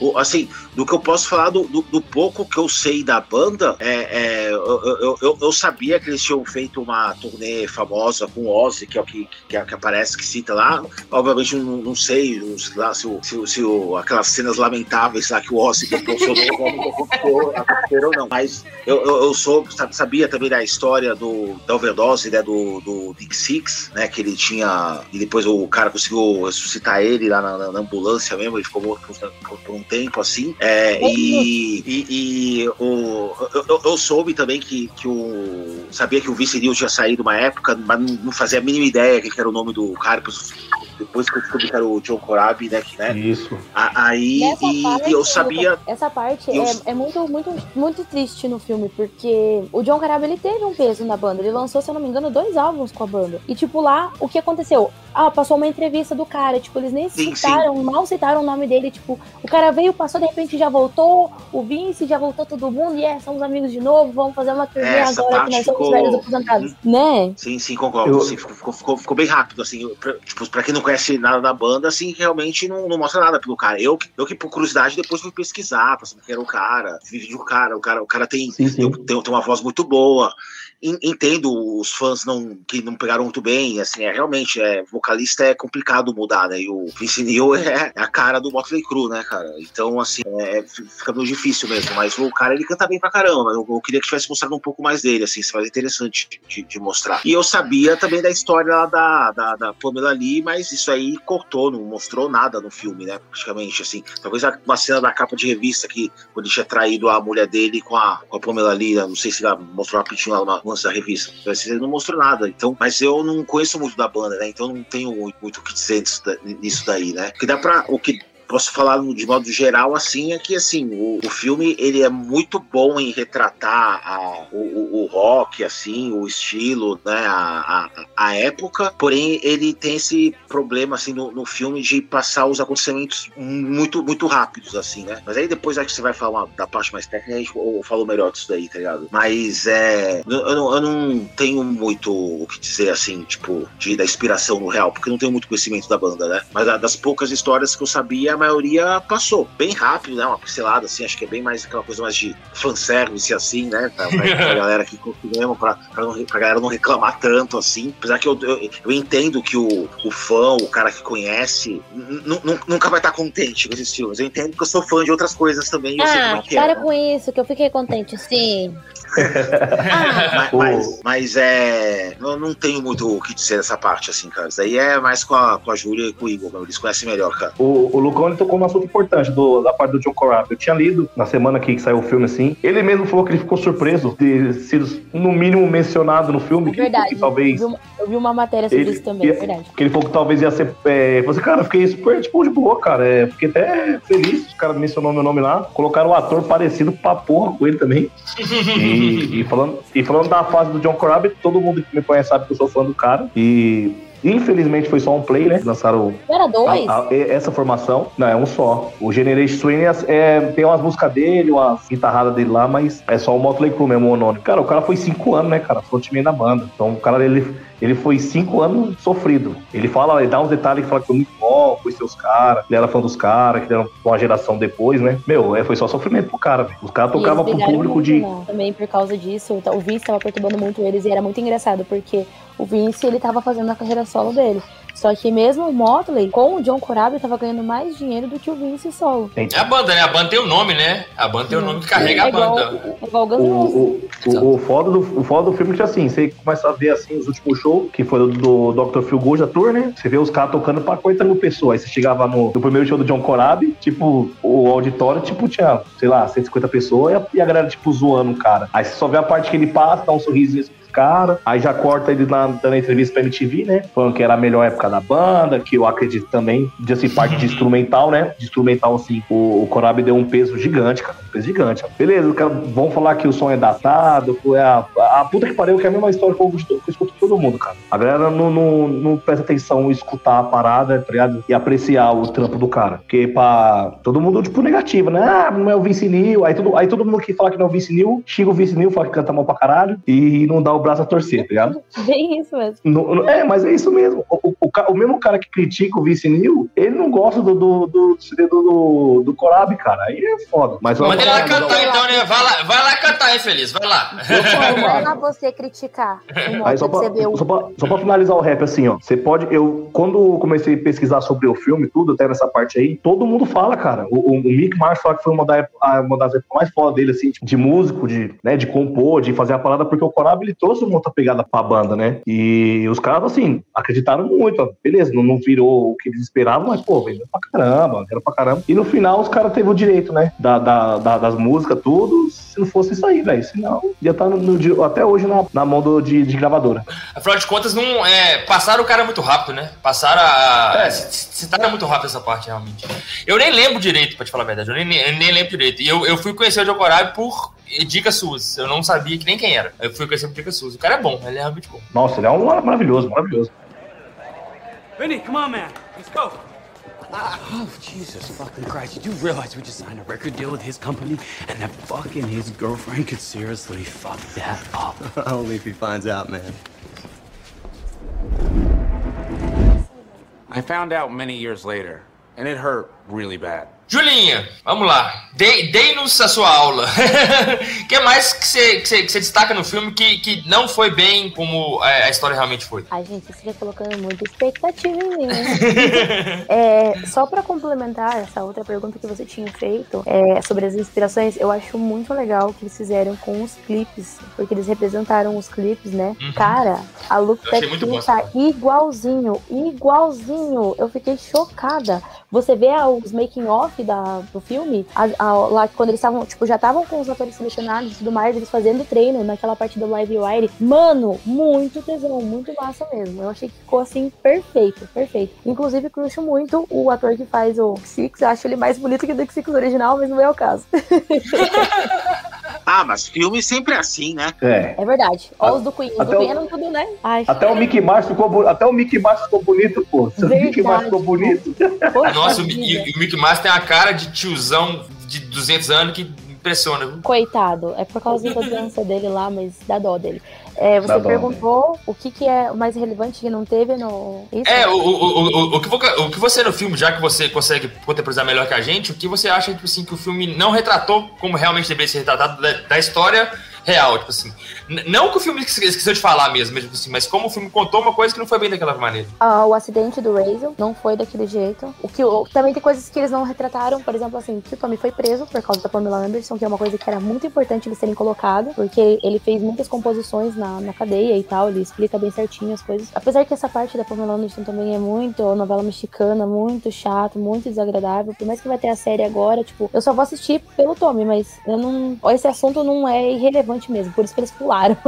mas eles deviam ter, pelo menos, dado uma pincelada. Tem uma outra questão também, que na noite do acidente do Razel, o Mickey tentou suicídio. E ninguém Vixe. fala sobre isso. Eles estavam lá na casa do, do Vince. Era do Vince ou era do Tommy? Era do Vince. Do Vince. E daí o, o Mickey sempre teve mulheres problemáticas. Sempre teve mulheres problemáticas. Mulheres que é, engravidaram dele, depois deram pé na bunda dele e tomaram todo o dinheiro que ele teve. Tipo, eles. é, todas as mulheres que ele teve fizeram isso com ele. É, ele era bem traumatizado e tal. E tinha uma mulher que, tipo, super destratava ele na época e tal. E ele tava de saco cheio daquela guria e ele pegou e simplesmente tentou se afogar no mar. Que era bem perto da casa do, do Vince. E daí, é muito engraçado essa história, porque, tipo, ele se jogou no mar, beleza, amanheceu o dia e ele acordou. E daí ele foi todo aquele, nossa, eu morri, né? Tô morto aqui, é nóis, sou fantasma. E daí ele foi lá pra, pra casa do Vince e tava todo mundo chorando. Daí ele pensou, putz, morri mesmo, né? Olha a galera chorando. Daí tinha uma porta de vidro e ele tentou atravessar porque na cabeça dele era um fantasma. E ele bateu a cabeça na porta de vidro porque ele não tava morto.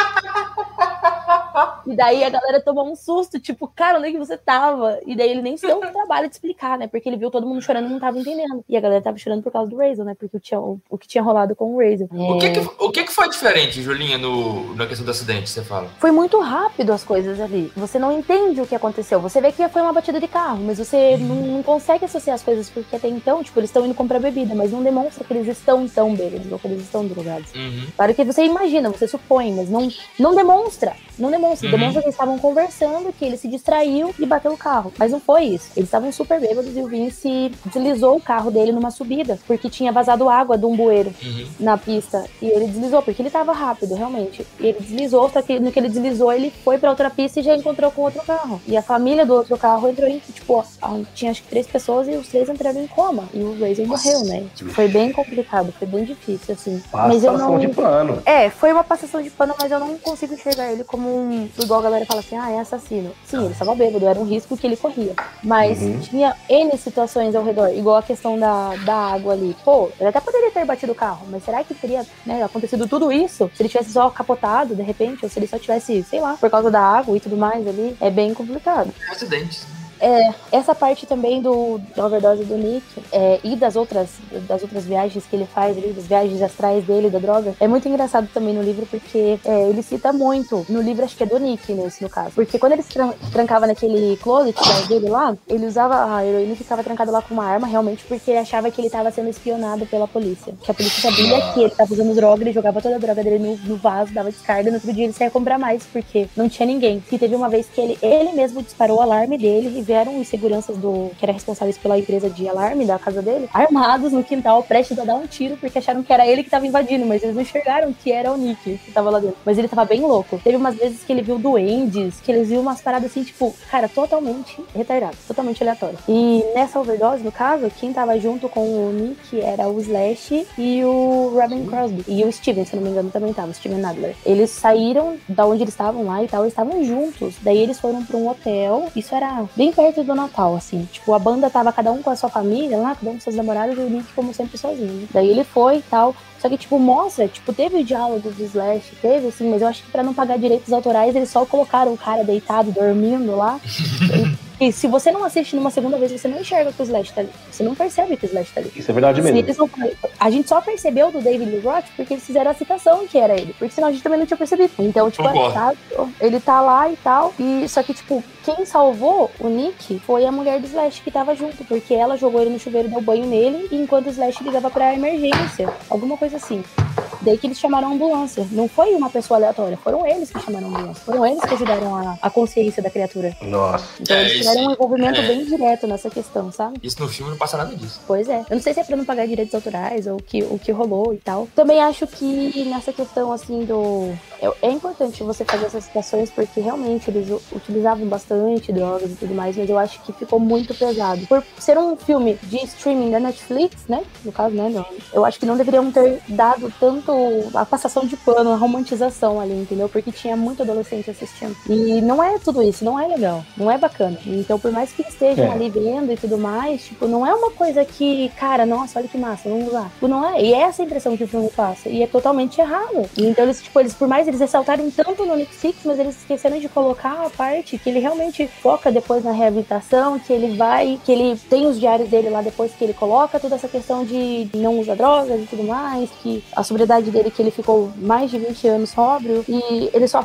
só foca nessa parte, tipo, ah, nossa, os caras eram nóia, os caras eram nóia, vamos, vamos se ativar. Tipo, é isso que passa, sabe? E é uma coisa muito triste, porque não, não tinha que ser assim, entendeu? Tinha que mostrar o lado ruim da coisa, realmente. Não, tipo, ah, nossa, que legal, ele ficou doidão a noite inteira, uau. Não é bem assim.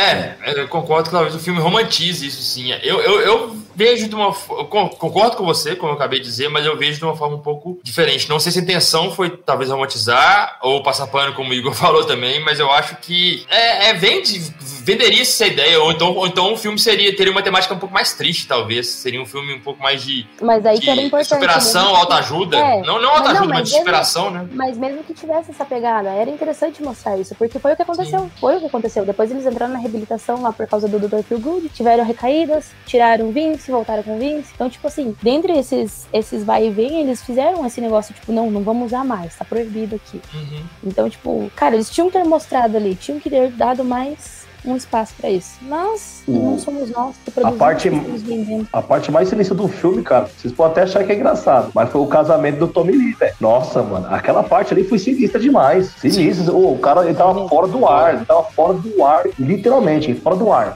Meu, Foi foda. Tipo, é, pô, na hora eu rachei o bico, só que você começa a pensar, fala assim, cara, como é que pode? O cara tá fora do ar. E a foto Ele que eles sabe. tiraram, que eles bateram lá, é exatamente igual à foto do dia do casamento. Eu vi a foto Exatamente real, eu vi, eu, eu vi a foto real. é, Tem tem a foto real no Google, mostra, né? A comparação das duas, é, é igual, a foto ficou idêntica. idêntica. A do filme ainda ficou um pouco melhor, velho. A do filme ficou um pouquinho É melhor. porque tinha o, o ator lindinho lá, né? Mano, porque ele tava sinistraço, sinistraço, sinistro. Ô, Ô, Julinha, Cara, foi, foi foda. Deixa eu fazer uma pergunta. Eles ficaram realmente. Eles conseguiram ficar, por exemplo, sei lá. é, eu não sei quanto tempo durou a turnê do Dr. Good, mas eu sei que foi uma das turnês mais duradouras e lucrativas que a, que a banda teve. Eles, é, é, assim, que são algumas recaídas que, pô, que a gente nunca vai saber, jamais saberemos, mas em- em- num- na maior parte da- do período eles ficaram são, mesmo todos eles. Antes, antes da turnê, eles já, eles já recaíram já. É, eles foram caído. pro Canadá pra fazer a gravação desse álbum. Lá no Canadá. Dr. Good é o caralho. lá lá. Doutor fica de boa. Não, eles já se perderam já no meio do caminho já. Não, não, aqui eles não salvação, não. Não sei nem como que estão pleno hoje.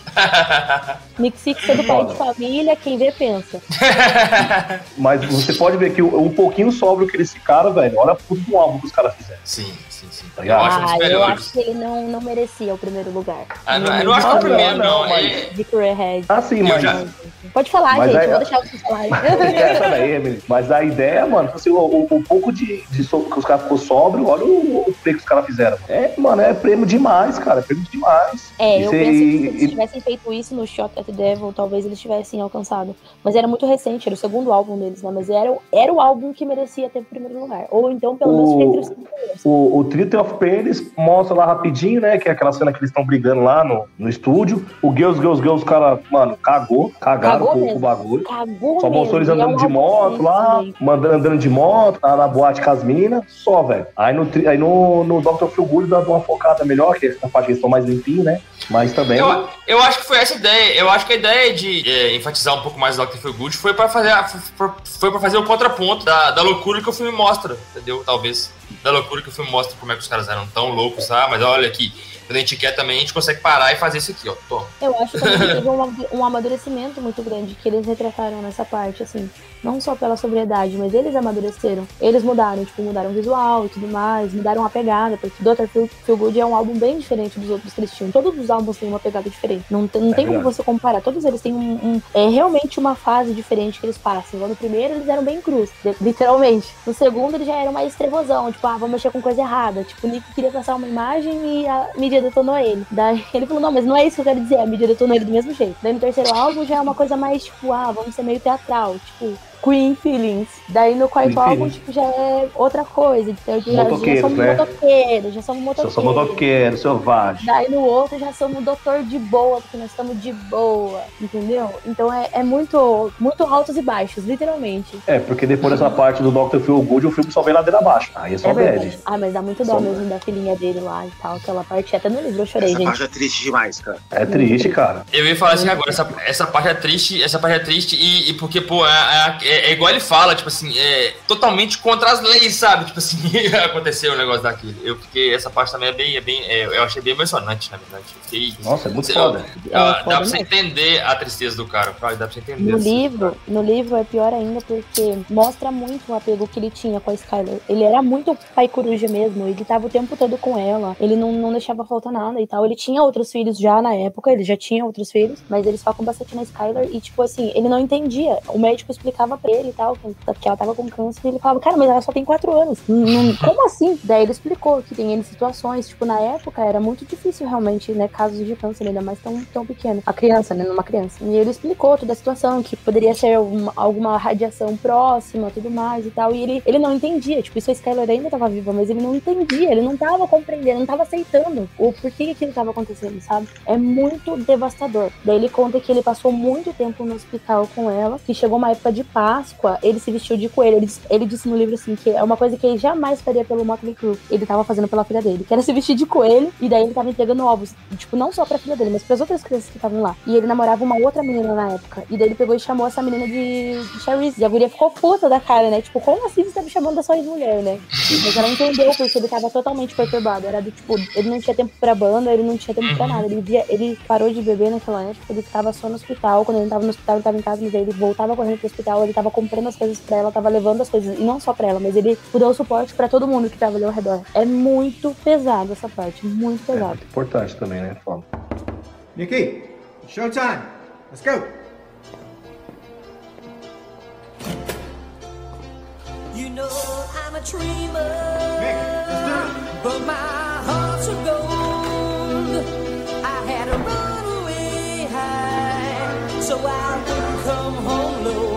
Just when things went right, it doesn't mean they were always wrong.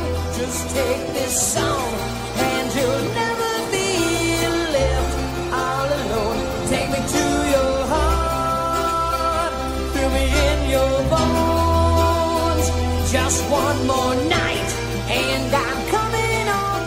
Atuação e trilha sonora. Galera, queria que a gente falasse um pouco das, das, das atuações dos filme, do, do filme. Eu acho que. Eu já citei aqui no começo do podcast, quando o Igor começou a puxar o assunto. Eu, eu acho que a atuação também é um ponto alto. Não espero, obviamente, que se- que fossem, que fossem atores que, que, que tivessem grandes destaques, porque, afinal de contas, se retrata uma banda, né? Então, é, por mais que o do Nick Six retrate um, pouco mais, né? a- o filme se prende um pouco a ele, é, o filme tem que dar destaque ali para quatro pessoas. Então, eu não, eu não acho realmente que teria um ator principal a roubar a cena do outro. Mas eu achei os caras bem representados no, é, pelos, pelos- pelos atores que, que tiveram lá, assim, os- alguns mais parecidos, outros menos. Eu achei o cara, o cara que interpreta o Vince Neil muito bom, muito bom. Ele é, tipo assim, achei ele muito caricato e muito bacana. Achei o cara que interpreta o Tommy Lee também muito, muito bom. O cara que interpreta o, o, o, o Mickey Mars, que a gente já falou aqui, que fez Game of Thrones, é, já era um ator mais calejado, então bom também. E faltou o. Falei de três, quem faltou aqui? Nick Six.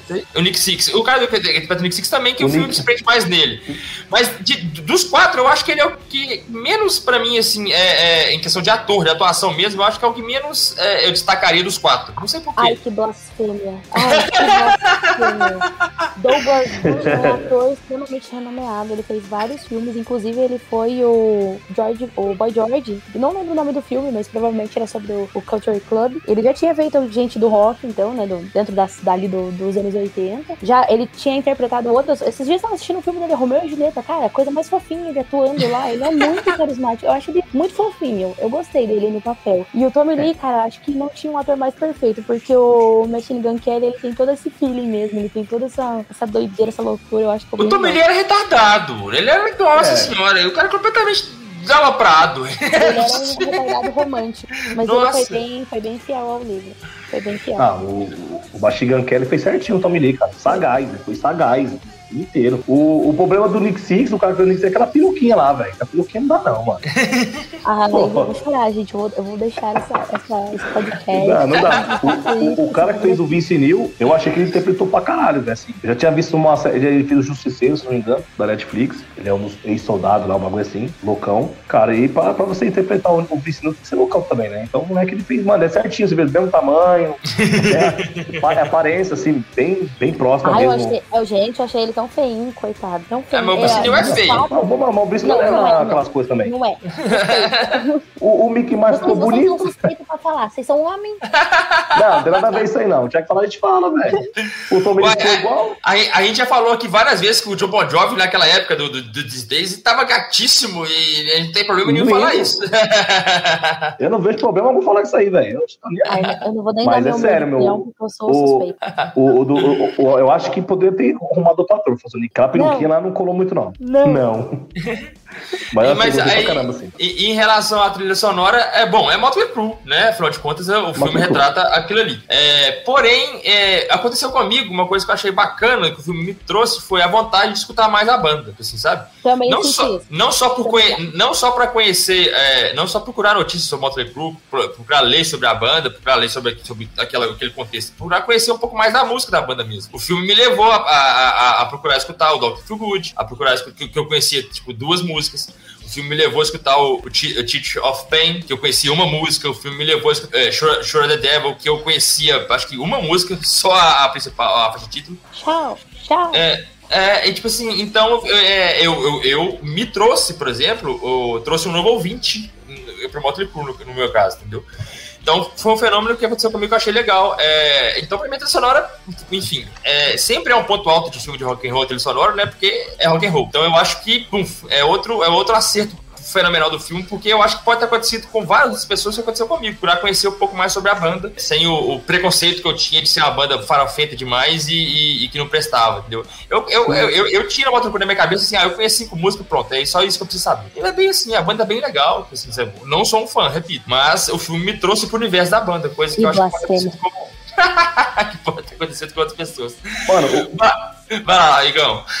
O, o filme já, já tem um ponto alto que ele não é um musical. O filme já, já tem um ponto alto que é um musical. Assim, Graças a Deus. de, não sou muito fã de musical. Tipo assim, o filme do Elton John gostei pra caramba, não vou mentir, achei do caralho. Só que é muito musical, então já, já me tira um pouco né, o interesse de ver o filme pela segunda ou terceira vez. Mas a parte de, de trilha sonora, assim, do, do filme foi, mano, foi magnífica. Sem, pô, sem erro nenhum, cara. Foi, foi, foi foda. E os caras acertaram isso aí, não é à toa que os caras, depois de sair, os caras, né, meu, voltou-se número um no streaming, na porra toda. Quem não conhecia, conheceu a banda. Mesmo os caras com 60 anos voltaram, né? a- Quebraram lá o pacto lá deles nunca mais ter voltado a tocar, porque eles tinham feito uma turnê de despedida lá, né? O The End lá. Acho que é 2015, 2016. Para poderes aí, tem que ser muito, muito ingênuo pra comprar. É, então. 2015 que eles fizeram a Final 2015, não foi? Ah, os caras são os baita dos marqueteiros. Eles lançaram esse filme sabendo que eles iam ganhar dinheiro, que eles iam virar a ponto alto de novo. Daí vieram aquele papo assim: ai, gente, vamos pra outra aposentadoria. Mentirosos, falsos, nunca nem tinham se aposentado. Saberam que aquele papo lá pra ganhar dinheiro na turnê, esses safados. Descarregou, descarregou, pronto. Não, e, eles falam, não, e eles falam que o real motivo deles querer voltar é pra geração nova saber, tipo, da história deles, né, além do filme, tipo, conhecer a discografia, papapá. Pô, os caras dinheiro demais, cara. Aquela música lá do The Dirt mesmo, com o Machine Gun Kelly, mano, eu tava, procurando- tava precisando pra gente fazer esse trampo aqui. Meu, os caras Mas sabe que, sabe o que que é legal? Tipo, além desse, desse negócio da Netflix, do streaming e tal, cara, eles estão em muitas coisas, em muita propaganda, e muito é, trailer de, principalmente de videogame. O meu irmão, ele tá viciado. Gente, meu irmão tá, meu irmão tá viciado em Motley Crue porque ele viu o trailer de Battlefield. Tipo, saiu o trailer e daí tem toca Kickstart My Heart, mas de uma maneira assim mais sombria. O cara tava cantando The Dirt pra cima e pra baixo aí. Eu falei, "Ih, você foi, virou pro Red dele. É, eu tô gostando agora. Gente, a minha vida inteira tentando influenciar o menino e agora que ele, tá- que ele se toca pra vida. Ah, Nunca é tarde, né, Julinho? Nunca é tarde. Nunca é tarde, né, velho? Vai lá, Lucão. Atuação e trilha sonora. Cara, é.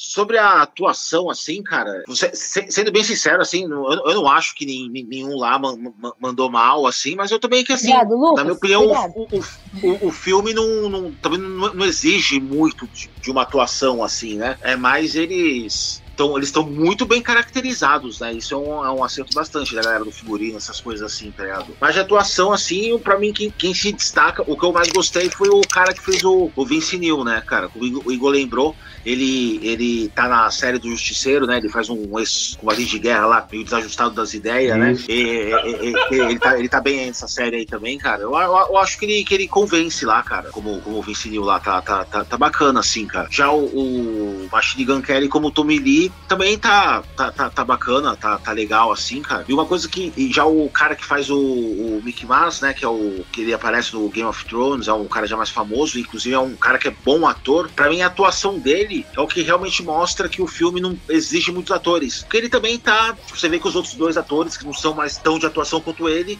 não tá lá tão, não tão muito inferior a ele. Tá até, inclusive, eles até se destacam mais, o Tommy Lee e o, e o, e o Vince Neil, na minha opinião, tá ligado? Até por questão também de tempo de tela, né? O Mickey Mouse. Parece menos, me deu- né? É, pelo que me deu a entender também, o que o filme mostra é, é, é- é do, é dos três integrantes, é o menos midiático dos três também, né? Isso. É, o- é o que aparenta ser também, então faz, faz, faz sentido, tá ligado? E, e pra mim, o cara do Nick Six, cara, pelo que eu entendi, ele talvez a Júlia vai ficar um pouco brava comigo, cara. Pra mim, ele só é o Gente, rostinho então, boa bonitinho do noite, filme, foi um cara. prazer, tá? Mas eu tô saindo agora. Ele, Proibido ele, pra falar mim, mal do Douglas Bush, su- sujeito pra, a pra mim, pra mim, na, na- na minha opinião, ele só, só, só, só é o rostinho bonitinho do filme. É um cara bastante bonito, de fato, mas Viu, Igor? pra mim não, não convence, não convence atuando. Bonito. Assim, ele- mesmo o filme insistindo nele, assim, que é o protagonismo, assim, não, não, me- não, não me convenceu ele muito atuando, assim. Ele me- meio que me passou uma vibe meio ceia, Cavaleiros do Zodíaco, assim, sabe? Meditação, assim, tá ligado? Tinha que tá lá, né? Tinha que tá lá. Aí você já entrou numa seara aqui que, que te Cavaleiro Zodíaco não vai dar muito certo. Não, não, só de comparar, tá né? Não, não vamos falar de CDZ, não, de anime não. Só tô, só tô, só tô jogando comparar só. Até porque depois, no final, eu acabo até cu- curtindo Ceia depois, assim. Foi um momento do anime, assim, tá ligado? Mas é, eu não, não curti muito ele, assim, a, a- e como ele é, é- é- é o principal do filme, é o que mais mostra, eu acho que isso, na minha opinião, é uma parte que dá uma caída no filme, assim, tá ligado? Já a trilha sonora, cara, eu, a, a trilha sonora, pelo que eu vejo aqui, até puxei aqui pra lembrar o nome das músicas, cara, são as, com certeza os maiores sucessos deles estão aí, né? Provavelmente da, da galera que curte mais deve estar sentindo falta de uma ou outra, mas, tipo, a, a maioria das músicas aqui, como Girls, Girls, Girls, Same Old Situation, Dr. Feelgood, Looks That Kill, Shout Out Devil, todas essas eu já conhecia já, eu já tinha escutado já, né? E como eu falei, como eu não sou um grande fã de Motley Crue, que é, ah, vou escutar hoje um álbum deles e procurar assim, é, essas músicas, quando tocava na rádio, eu escutava, eu achava bacana, assim. Aí uma música que, que eu não conhecia deles e que eu comecei a escutar, inclusive até coloquei numa playlist que eu achei do caralho, é aquela Kickstart My Heart. Que música foda é essa, cara? Essa é música pancadona mesmo, com energia, bem pegada rock and roll mesmo. É, do meu, dentro do meu pouco conhecimento de Motley Crue, ela se tornou minha música preferida aí da banda aí, tá ligado? Eu realmente gostei bastante dessa música. Já a, a, as baladinhas lá, Home Sweet Home, essa, essa já, já não, já não é muito mídia, baladinha, é, é, já não é muito a minha música, não, assim, tá ligado? tipo, não, não, não, é muito pra mim, tá ligado? Mas beleza, é bacana, faz sucesso. E a Live Wire, né? Live Wire eu já tinha ouvido falar dela, mas eu, eu prestei atenção, ela é uma música muito boa também. Você vê que a Live Wire e a Kickstar My Heart já são uma música um pouco diferente da maioria das músicas dele, né? Já vai, já vai pro sentido mais uhum. rápido, assim, né? Mais, mais pancadão, assim, tá ligado? Então eu gostei bastante dessas duas músicas, tá ligado? E provavelmente, pra, obviamente, quem gosta de Motley Crue, obviamente a trilha sonora vai ser, vai ser muito boa, né? Então, e acho que ela é bem construída dentro do filme, assim, jogar assim, combina com os momentos, né? Como igual, igual eu citei antes do Live Wire, que era uma das poucas coisas que eu, só, que eu, que eu depois eu, eu, fui ver, né, do, do filme, assim, que eles realmente não foi aquela primeira música que eles cantaram junto, mas, mas combina com a situação, né? Tipo, eu também não sei se aquilo aconteceu ou não, mas que mostra no filme lá, a mina que o Vince Neil tava lá de ideia lá, e ela, what the fuck, tipo, aquela música Live Wire no filme mostra, realmente mostra re, realmente a sintonia que os quatro integrantes tiveram, a energia, realmente bateu a química entre eles, tá ligado? Então isso é um acerto, a trilha sonora ela é, ela é muito bem inserida no contexto do filme, então isso para mim é um, foi, foi um ponto alto. A atuação fica aquela coisa aí bem na, na média, assim, tipo, ganha um pontos para mim por causa do Tommy Lee e do ator que faz o Vince Neil, cai bastante por causa do Nick Six, mas a trilha sonora ela é muito bem, bem colocada dentro do filme, assim, seja nas escolhas da música, como, como para passar o, o, o, ritmo dela, né? Igual foi tipo, a Home Sweet Home. Eu não gosto muito dessa música, mas ela ficou muito boa no filme, combinando ah. com a voz do Vince Neil, né? Sim, sim. na câmera lenta, eles voltando, subindo. Tem essa cena deles também na, na, na real, que já vi essa, essa, filmagem já, pelo menos o, a roupa do, do Tommy Lee tá, tá, tá igualzinho, né? Obviamente que é fácil, ele tá sempre sem camiseta, também, né? Mas enfim. é, então combina com a situação lá mostrada no filme, embora eu sei que deve ter mudado um monte, um monte de coisa, assim, mas enfim, a trilha sonora é, é, é muito boa. Vai, vai, vai estar tá certo no filme, com certeza. Vai lá, Julinha, xinga a gente agora aí, porque a gente falou mal do cara que faz o Onyx Six. a Júlia deixou essa chamada. gente, eu tenho quatro coisas para falar. Quatro coisas. É, reforçando o que o Lucas falou sobre a Kickstart My Heart. É uma música que foi inspirada no rolê do, do Nick, né? No ressuscitamento do Nick Six, por isso Kickstart ah, My Heart. Ah, o nome né? diz tudo, né? É. Liga aí meu coração, né? Por isso que tem essa pegada rapidona ali, tipo, dá essa pegada mesmo, tipo, de, de que tá acelerando o bagulho. Ela é, ela é distinta, né? Ela é parecida com a, a, essa rapidez, digamos, da Live Wire, mas eu ainda acho que elas são bem, bem distintas. Por serem de álbuns opostos, igual eu falei, altos e baixos, né? É, tem a questão da You Are I, All I Need. Ai, meu Deus, nunca consigo falar essas músicas em inglês, porque tenho muito R. Essa música, ela é muito legal, apesar de todo mundo achar que ela é super triste, que ela é uma baladinha, mas na verdade essa música fala de assassinato e o Nick Six fez para uma ex-namorada dele, a Nicole. Ela não queria mais ficar com ele porque ela queria se livrar das drogas, mas o Nick queria obrigar ela a ficar com ele. Então o que, que eles fizeram? Tipo, num belo dia o Tommy tava no estúdio lá tocando piano, e daí o Nick, tipo, teve a brilhante ideia de fazer uma música sobre assassinato e mandar pra namorada dele, que não era mais namorada dele. E a, a guria, tipo, quase fez uma medida protetiva. Ela é, mais certo, né? Mais certo, né? Errada não tava. Né? Errada não tava. Errada tava de não ter feito antes. Mas, né? É, outra coisa que eu tenho pra... sobre a atuação deles. Gente, eles realmente estavam atuando, eles estavam bêbado real, porque, cara, para você fazer uma cena daquelas que eles estão muito loucos na droga, gente, não é qualquer pessoa que faz. Eu achei muito incrível. Porque quem, tipo, cara, cara, a gente dá rolê, a gente sai à noite, a gente sabe como é que funciona a noite, né? E que tem umas paradas parecidas, assim, tem essas loucuragens, tem essas coisas, tipo, de você ficar exatamente como o Tommy naquela, naquela cena que, eles, que ele passa a noite, daí acorda de manhã lá no, com a, preso na cama lá, né? Com a algema.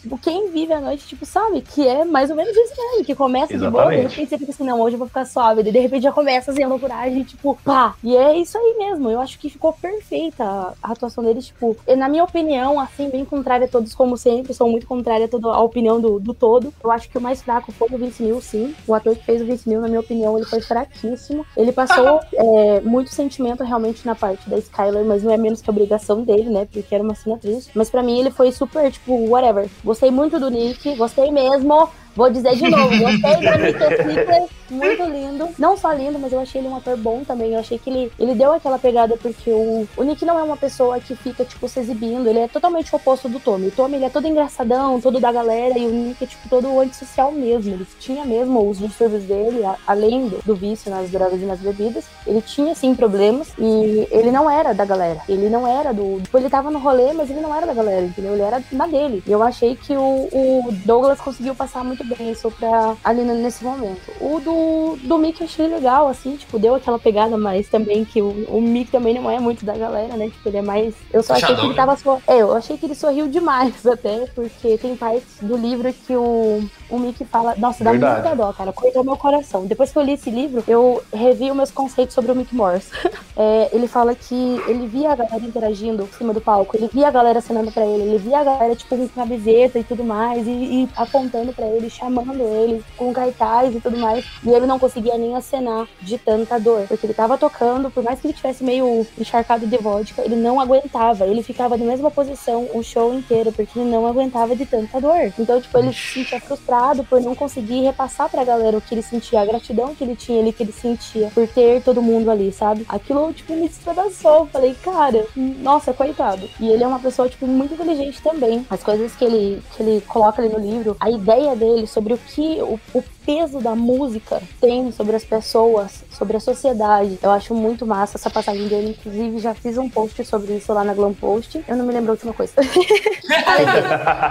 É, sobre o sobre o Vince Neil, lá no começo, no primórdio do filme, que mostra ele lá com aquela menina e tal. A menina realmente existiu, mas o que não existiu foi o interesse dele de entrar pra banda. Ele não queria entrar na banda. O Tommy passou o número dele pra, pra ele entrar em contato e ele mentiu. Ele falou que ele lavou a calça com o número dentro e perdeu o número. Mas a realidade é que ele não queria entrar na banda, ele não queria mesmo. Ele só foi assim, tipo, pra quebrar um galho, daí rolou uma conexão, mas essa conexão demorou bastante pra acontecer, porque ele não queria entrar na banda. Não foi tipo igual aquela conexão imediata que mostrou ele, não. Isso. Tipo, a conexão entre o Mickey e o, e o Nick aconteceu antes do, do resto da galera. Comprava bebidas aonde o Nick trabalhava, onde o Nick Six trabalhava. E daí acabou que, tipo, o Nick falou sobre sobre guitarrista e tal, daí o, o e falou, nossa, cara, você nem sabe de nada, você mal saiu das fraldas, o que, você tá opinando aí, né? Tipo, o, o Nick falou que ele já tinha vontade de dar um pau no, no Mickey Mouse naquela época já, porque eles nunca tinham, tinham se dado bem. E depois que aconteceu, tipo, ele ficou pela cabeça, tipo, cara, eu conheço você. Daí o Mickey falou assim: ah, você é aquele otário da loja de bebida, né? Dele. Ah, tipo, ah, entendi, agora eu lembrei de quem você é e tal. Mas é legal porque é uma conexão totalmente, tipo assim, os opostos se atrás, literalmente ali. É bem bacana esse primórdio Aquela- do, do rolê. Aquela parada do, do, do, do Mickey Mouse ali, quando. aquela entrevista, entre aspas, assim, dele pra banda, né? Aquele teste que ele chega lá substituindo outro, outro guitarrista. Que trem aconteceu? Aquela, te- teve alguma coisa da- daquele tipo ali? Aconteceu o anúncio no jornal. Realmente houve o anúncio no jornal, eles postaram um anúncio no jornal pedindo um guitarrista bem insano. E tinha, assim, outra pessoa também fazendo teste. Eu, não, eu acho que era um colega do Tommy, se eu não me engano. Era um amigo do Tommy, É, é,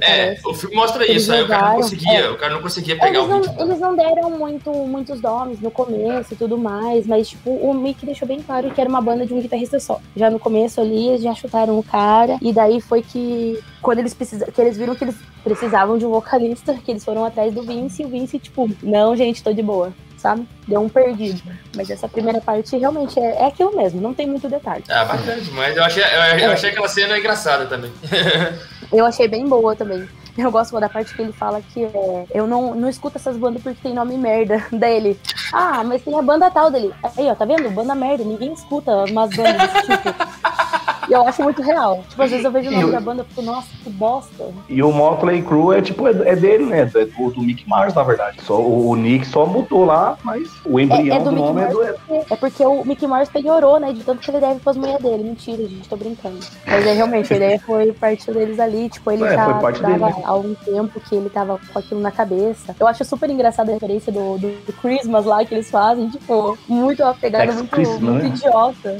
É, muito idiota, mas eu acho muito legal também. Mas é isso, tipo, e o começo do filme é exatamente o começo do livro. Conta mesmo as histórias distintas deles. Como eles eram muito parecidos em questões, tipo, largaram a escola por motivos óbvios, porque eles realmente sentiam necessidade de, de focar em outras coisas. Os meninos, tipo, o Nick, o Mickey, em música. O Tommy, ele demorou pra se encontrar na bateria, porque ele tocava piano, ele cantava, ele tocava de tudo, na verdade. Mas aí ele se encontrou na bateria mesmo. E o, o Vince, ele era o, o boy surfistinha, né, de Malibu ali e tal, né, ele era toda barbizinha mesmo. E custou também pra ele se entender ali no, no rolê. Eles também já tinham filhos ali no começo, também que não é citado, né. É. É bem, bem interessante. O Mickey, coitado, gente, ele é muito azarado. Ele entrou, assim, tipo, no primeiro casamento dele, já engra... a mulher dele engravidou duas vezes, daí ele largou da mulher, outra também engravidou, daí ele largou, daí entrou outra, daí... nossa, é, é bem complicado. Você falou do Tommy Lee, toca... o Lee tocava piano. Eu não imagino o Tommy Lee tocando piano no show, não. Não, consigo, Mas não entra na minha cabeça.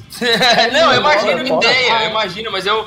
Nossa, eu, eu, eu só, eu só consigo ver aquele cara quando fala assim, Tommy Lee tocando. Eu, a, a primeira cena que me lembra na minha cabeça é o cara rodando na bateria de cabeça pra baixo e Gente, batendo na bateria igual um maluco. A, a primeira coisa que vem na minha cabeça é você fala Tommy Lee tocando. aquele Rock in Rio de 2015, gente, quando eles saem, assim, na, na, na última música, que eles tocaram a última música, todo mundo sai. Daí todo mundo, tipo, Você nossa, já acabou. E de repente aparece o... Infelizmente eu não fui porque eu era de menor de idade na, na época. Não tive essa oportunidade, eu também tava bem focada nos estudos porque era meu último ano no colégio. E como eu tenho. Eu fiz um curso técnico, né?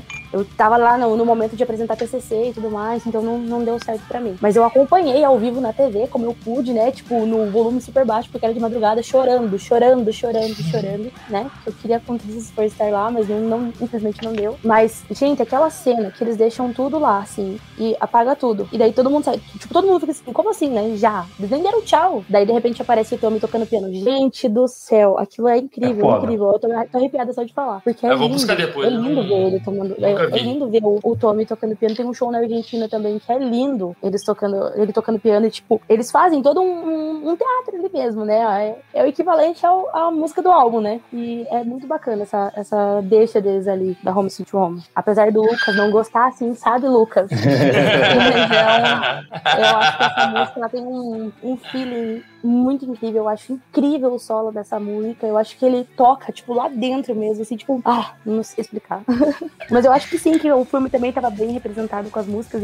Inclusive, achei o máximo eles trazerem músicas tipo Merry Go, Merry Go Round Around. Não sei falar esses nomes, gente, pelo amor de Deus, eu sou péssima em inglês. É, mas eu acho legal eles trazerem músicas que não são tão conhecidas, que é o que levou as pessoas, é, tipo, você a pesquisarem, né? Tipo, não Uhum. só aquelas mais que todo mundo já conhece, mas também outras músicas que são relevantes, sim, mas que não tem tanto destaque. Sim, sim, sim. É igual eu falei, o fenômeno que aconteceu comigo, eu acho que pode ter acontecido com várias pessoas, tipo assim, sabe? Eu, eu- eu tenho um primo meu que nunca tinha escutado Motley Crue na vida. Nunca tinha escutado nenhuma música, não conhecia absolutamente nada. Ele viu o filme, depois ele veio falar comigo, falou, aí ele foi até ele comentou comigo, ô, velho, você já viu The Dirt, que não sei o quê? É, depois você podia gravar sobre ele, né? Comentou comigo. Eu falei, não, velho, vi quando lançou, o filme é fenomenal. Ele falou, não, velho, aí ele começou a escutar a música da banda. Não é um fã também, mas começou a conhecer a banda, só que ele não conhecia absolutamente nada. Eu falei, "Ah, é- é- eu acho que essa é a principal mensagem que, que- que que o filme pode ter passado, talvez seja essa. É, e ali teve dois, dois pesos, realmente. Teve quem não conhecia nada da banda e teve quem já era fã, né, de, de tempos e tal, e que só trouxe aquela coisa que você já tinha dito, né, que de repente dá aquela vontade insana de ter uma banda, de sair metendo louco, de, de ouvir Motley Crue no calo dia e noite, e é isso mesmo. E, gente, pra quem só viu uma vez, vá ver de novo, porque tem detalhes que vocês não pegaram, tem coisas que passou batido e vocês não sabem, então assistam mais de uma vez. É um filme E importante. pra vocês tempo, galera. Ah,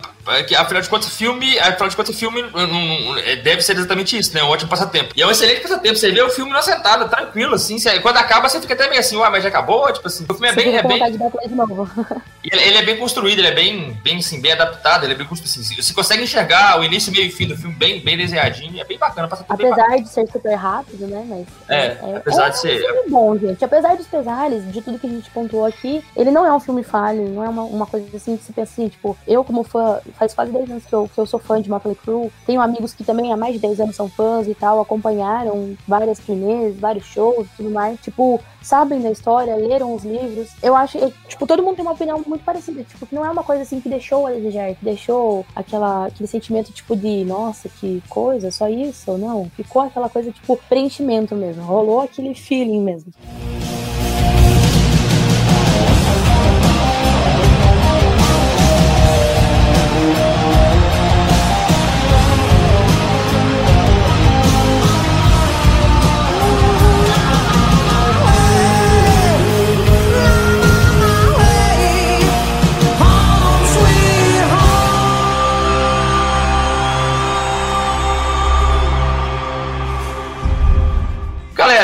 É isso. Esse foi mais um episódio do podcast Let's Talk About Rock, da página do Instagram Let's Talk About Rock. Hoje a gente secou aqui o filme The Dirt, com direito a comparações com o fidedigno livro. foi um papo muito bacana, a gente falou sobre todo o contexto do filme no geral, é, trilha sonora, inspiração, a ideia do filme, o contexto, o, como o rock precisa do filme. Foi uma conversa maravilhosa. Eu queria que a galera encerrasse dando uma nota pro filme, tipo assim, que cada um achou de, de, um, de uma, nota, uma, uma nota de 1 a 10. Eu vou começar já despachando aqui. Eu dou um 8 muito bem dado pro filme, porque, enfim, me agradou muito. É, era bem o que eu esperava que fosse quando eu fui ver um filme de uma, é, de uma biografia de uma banda que eu não sou tão fã. Então, o filme me, me atendeu bem às minhas expectativas. É, é, não dou um 10 porque não é um filme maravilhoso, não tem uma atuação gloriosa, não tem. O filme se destaca no que tem que destacar. Eu acho que o 8 tá muito bem, muito bem encaixado. Lucão, muito obrigado mais uma vez pela sua presença. Desculpa pelo garrar ao ser aqui até esse horário. Notinha de 1 a 10 aí e aquele abraço sempre. Cara, minha, é, eu dou nota 8 também, cara. Igual você falou, nota 8 bem dado, porque o filme ele retrata muito bem a, a, cena aí do, do, da banda, tudo que eles viveram, assim, né? Dá, dá uma pincelada bem boa nos momentos. O filme ele é, tipo, apesar de, de, é, mostrar algumas coisas tristes e pesadas, como o lance das drogas, né? E, mas é, é, é, um filme que ele, ele, ele te entretece bom, ele é um bom entretenimento, ele diverte bastante, você nem vê a hora passar assistindo ele, assim. Ele só cai um pouco nessa parte de atuação, assim, não tem nada muito, muito de destaque, mas também não é culpa dos atores, né? É mais questão do filme mesmo, uma opção do filme, na minha opinião, de mais de focar mais na, na, na história como um todo, do que mostrar mais o. ficar trabalhando com cenas dramáticas, assim. Mas, e e a trilha sonora é bem bacana, né? Então vai nota 8 aí, tá bem dado pra ele. Demorou, demorou. Igor, Igão, nota pro filme e deixa aí seus, seus contatos pra gente seguir você, pra variar. Eu já sou seu fã, já sigo você em tudo quanto é lugar mesmo, então deixa aí pra todo mundo que, que escuta a gente aí poder seguir a radeira pede. Bom, é, como eu sou muito fã da banda, né, então assim, eu não sou tão especialista assim quanto a Julinha, só que eu conheço bastante coisa. Eu vou dar um 8,5. eu vou dar um 8,5 porque ele pontuou as fases, assim, não, não foi do jeito que eu esperava, mas assim, ele pontuou bem legal as fases da banda, desde quando era o Frank Júnior até eles voltando, né, falando que voltou pela amizade, mas não foi, sabe, foi capital o negócio. Mas assim, o contexto do filme achei super bacana, igual o Lucão falou assim, a atuação, né? O filme não exigia tanto, né, do, do dos meninos para fazer essa né, fazer um filme, né, de fazer você se emocionar, mas eu tô dando 8,5 por causa da trilha sonora também, que eu acho muito foda, a, a parte foto, fotográfica da, do filme é muito importante, é muito bonita. Ponto altaço. Nossa, mesmo na parte que você vê ele nadando nas drogas, tipo, né, essas partes mais obscuras, assim, você vê que a fotografia do filme é muito bonita, mas é isso aí mesmo, é 8,5 e, e muito bem dado, viu? E quem quiser me seguir aí, hein? E quem quiser me seguir aí, arroba Page aí, é nós aí, tamo aí pra, pra, fazer um monte de coisa aí. É nossa, parceria, Power Trio. Power Trio. Julinha, muitíssimo obrigado pela sua presença, valeu pela aula. eu sabia que. Eu, eu, eu, a gente te trouxe aqui hoje pra isso, eu sabia que ia ser essa aula, valeu demais. Foi muito bom ter você aqui novamente. Faça sempre aberto qualquer episódio que você quiser, quiser participar, tem a cadeirinha reservada para você aqui. É, notinha de 1 a 10, eu imagino qual vai ser já. Será? E muito Será? obrigado, tá, pelo convite. muito obrigado pelo, pelo aceitar o convite, na verdade. Olha, primeiramente quero agradecer pelo carinho de vocês, como sempre, Power Thrill, yeah. Eu adoro gravar com vocês, apesar de a gente ter se enrolado muito pra fazer, né? A maioria das vezes por culpa minha, mas não é o caso. Mas eu adoro gravar com vocês, eu eu agradeço demais o carinho. É, fico feliz e triste por ter dado aula, porque, na verdade, eu sou só mais um no rolê, entendeu? Tipo, minha intenção não era dar aula nenhuma. Era só comentar as percepções que eu tive mesmo por, pelo livro, porque eu gosto muito de ler. E se é uma banda que eu gosto, eu procuro mesmo saber, procuro mesmo. É, porque, como a gente tem uma página, a gente é representante dentro de uma mídia social, dentro de, um, de uma comunidade, ali a gente tem que saber o que a gente tá falando. Então, eu acho que o mínimo que eu podia ter feito era realmente ter lido o livro e buscado informações. Mas é também porque eu gosto, né? Antes eu não tinha Glam Post na época que eu fiz a leitura, mas enfim, né? Vamos resumir aí. A minha nota vai surpreender vocês, que vocês acham que eu vou dar um 10, mas eu não vou dar 10, eu vou dar 7.9 pelo fato Que isso? Foi menor que a nossa? Foi menor que a nossa. Agora, agora eu me senti mal. Eu, eu- eu imaginei, eu- eu imaginei que não ia, não ia ser alta, cara. Porque é, é- é- é muito fã. Eu sei quando que é assim, cara. eu Nossa, sabia, eu mano. sabia que não sei, que não sei, é, a dela tá mais baixa. Mas eu, eu imaginei que eu rolar um 10 porque o Link Six é bonitinho. Ai, é o amor da minha vida, gente, mas tudo tem um limite, né? Limite. Não, mas a minha, a minha nota vai ser baixa assim. Primeiramente, vamos explicar. Eu não sou uma da banda, eu não, não fico assim, tipo, de, de chororô por qualquer coisa. Ó, o, o motivo da minha nota baixa foi simplesmente pelo fato de faltar coisas relevantes do livro. Vou, re- vou pontuar isso de novo. Faltar coisas que eram legais de ter, trazido, de terem colocado todos iguais, porque você estava falando do The Dirt, não do Diário de Heroína. Então eu senti que, que faltou isso, sabe?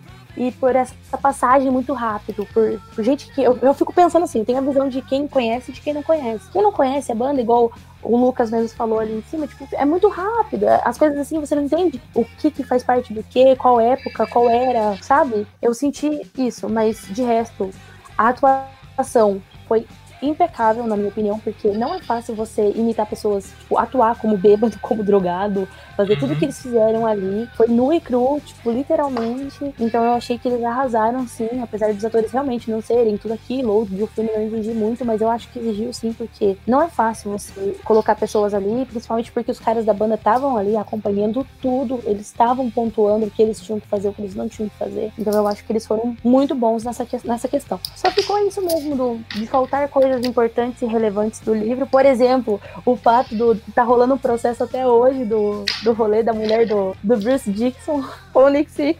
Essa história é muito incrível, que eu vou deixar para que outro isso? momento. Vou deixar no ar. Vou deixar aqui também no ar. Sabia dessa treta, não?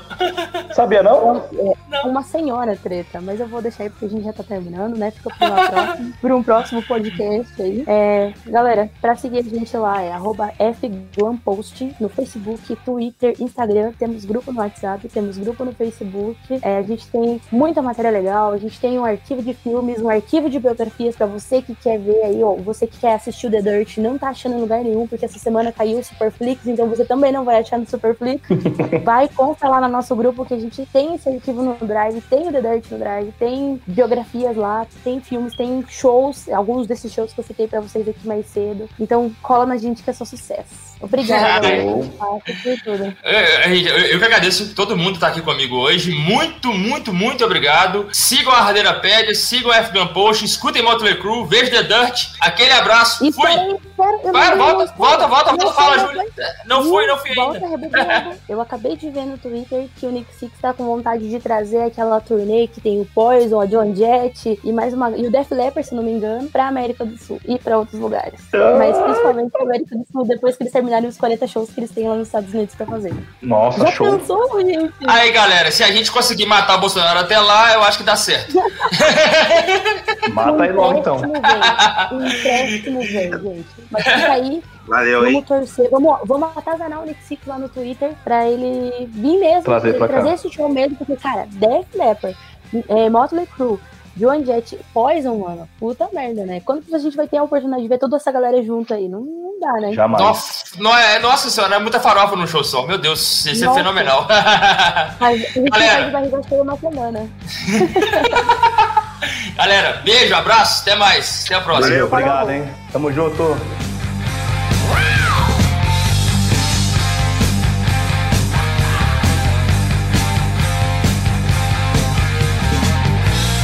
you, I need you. I want you to be my.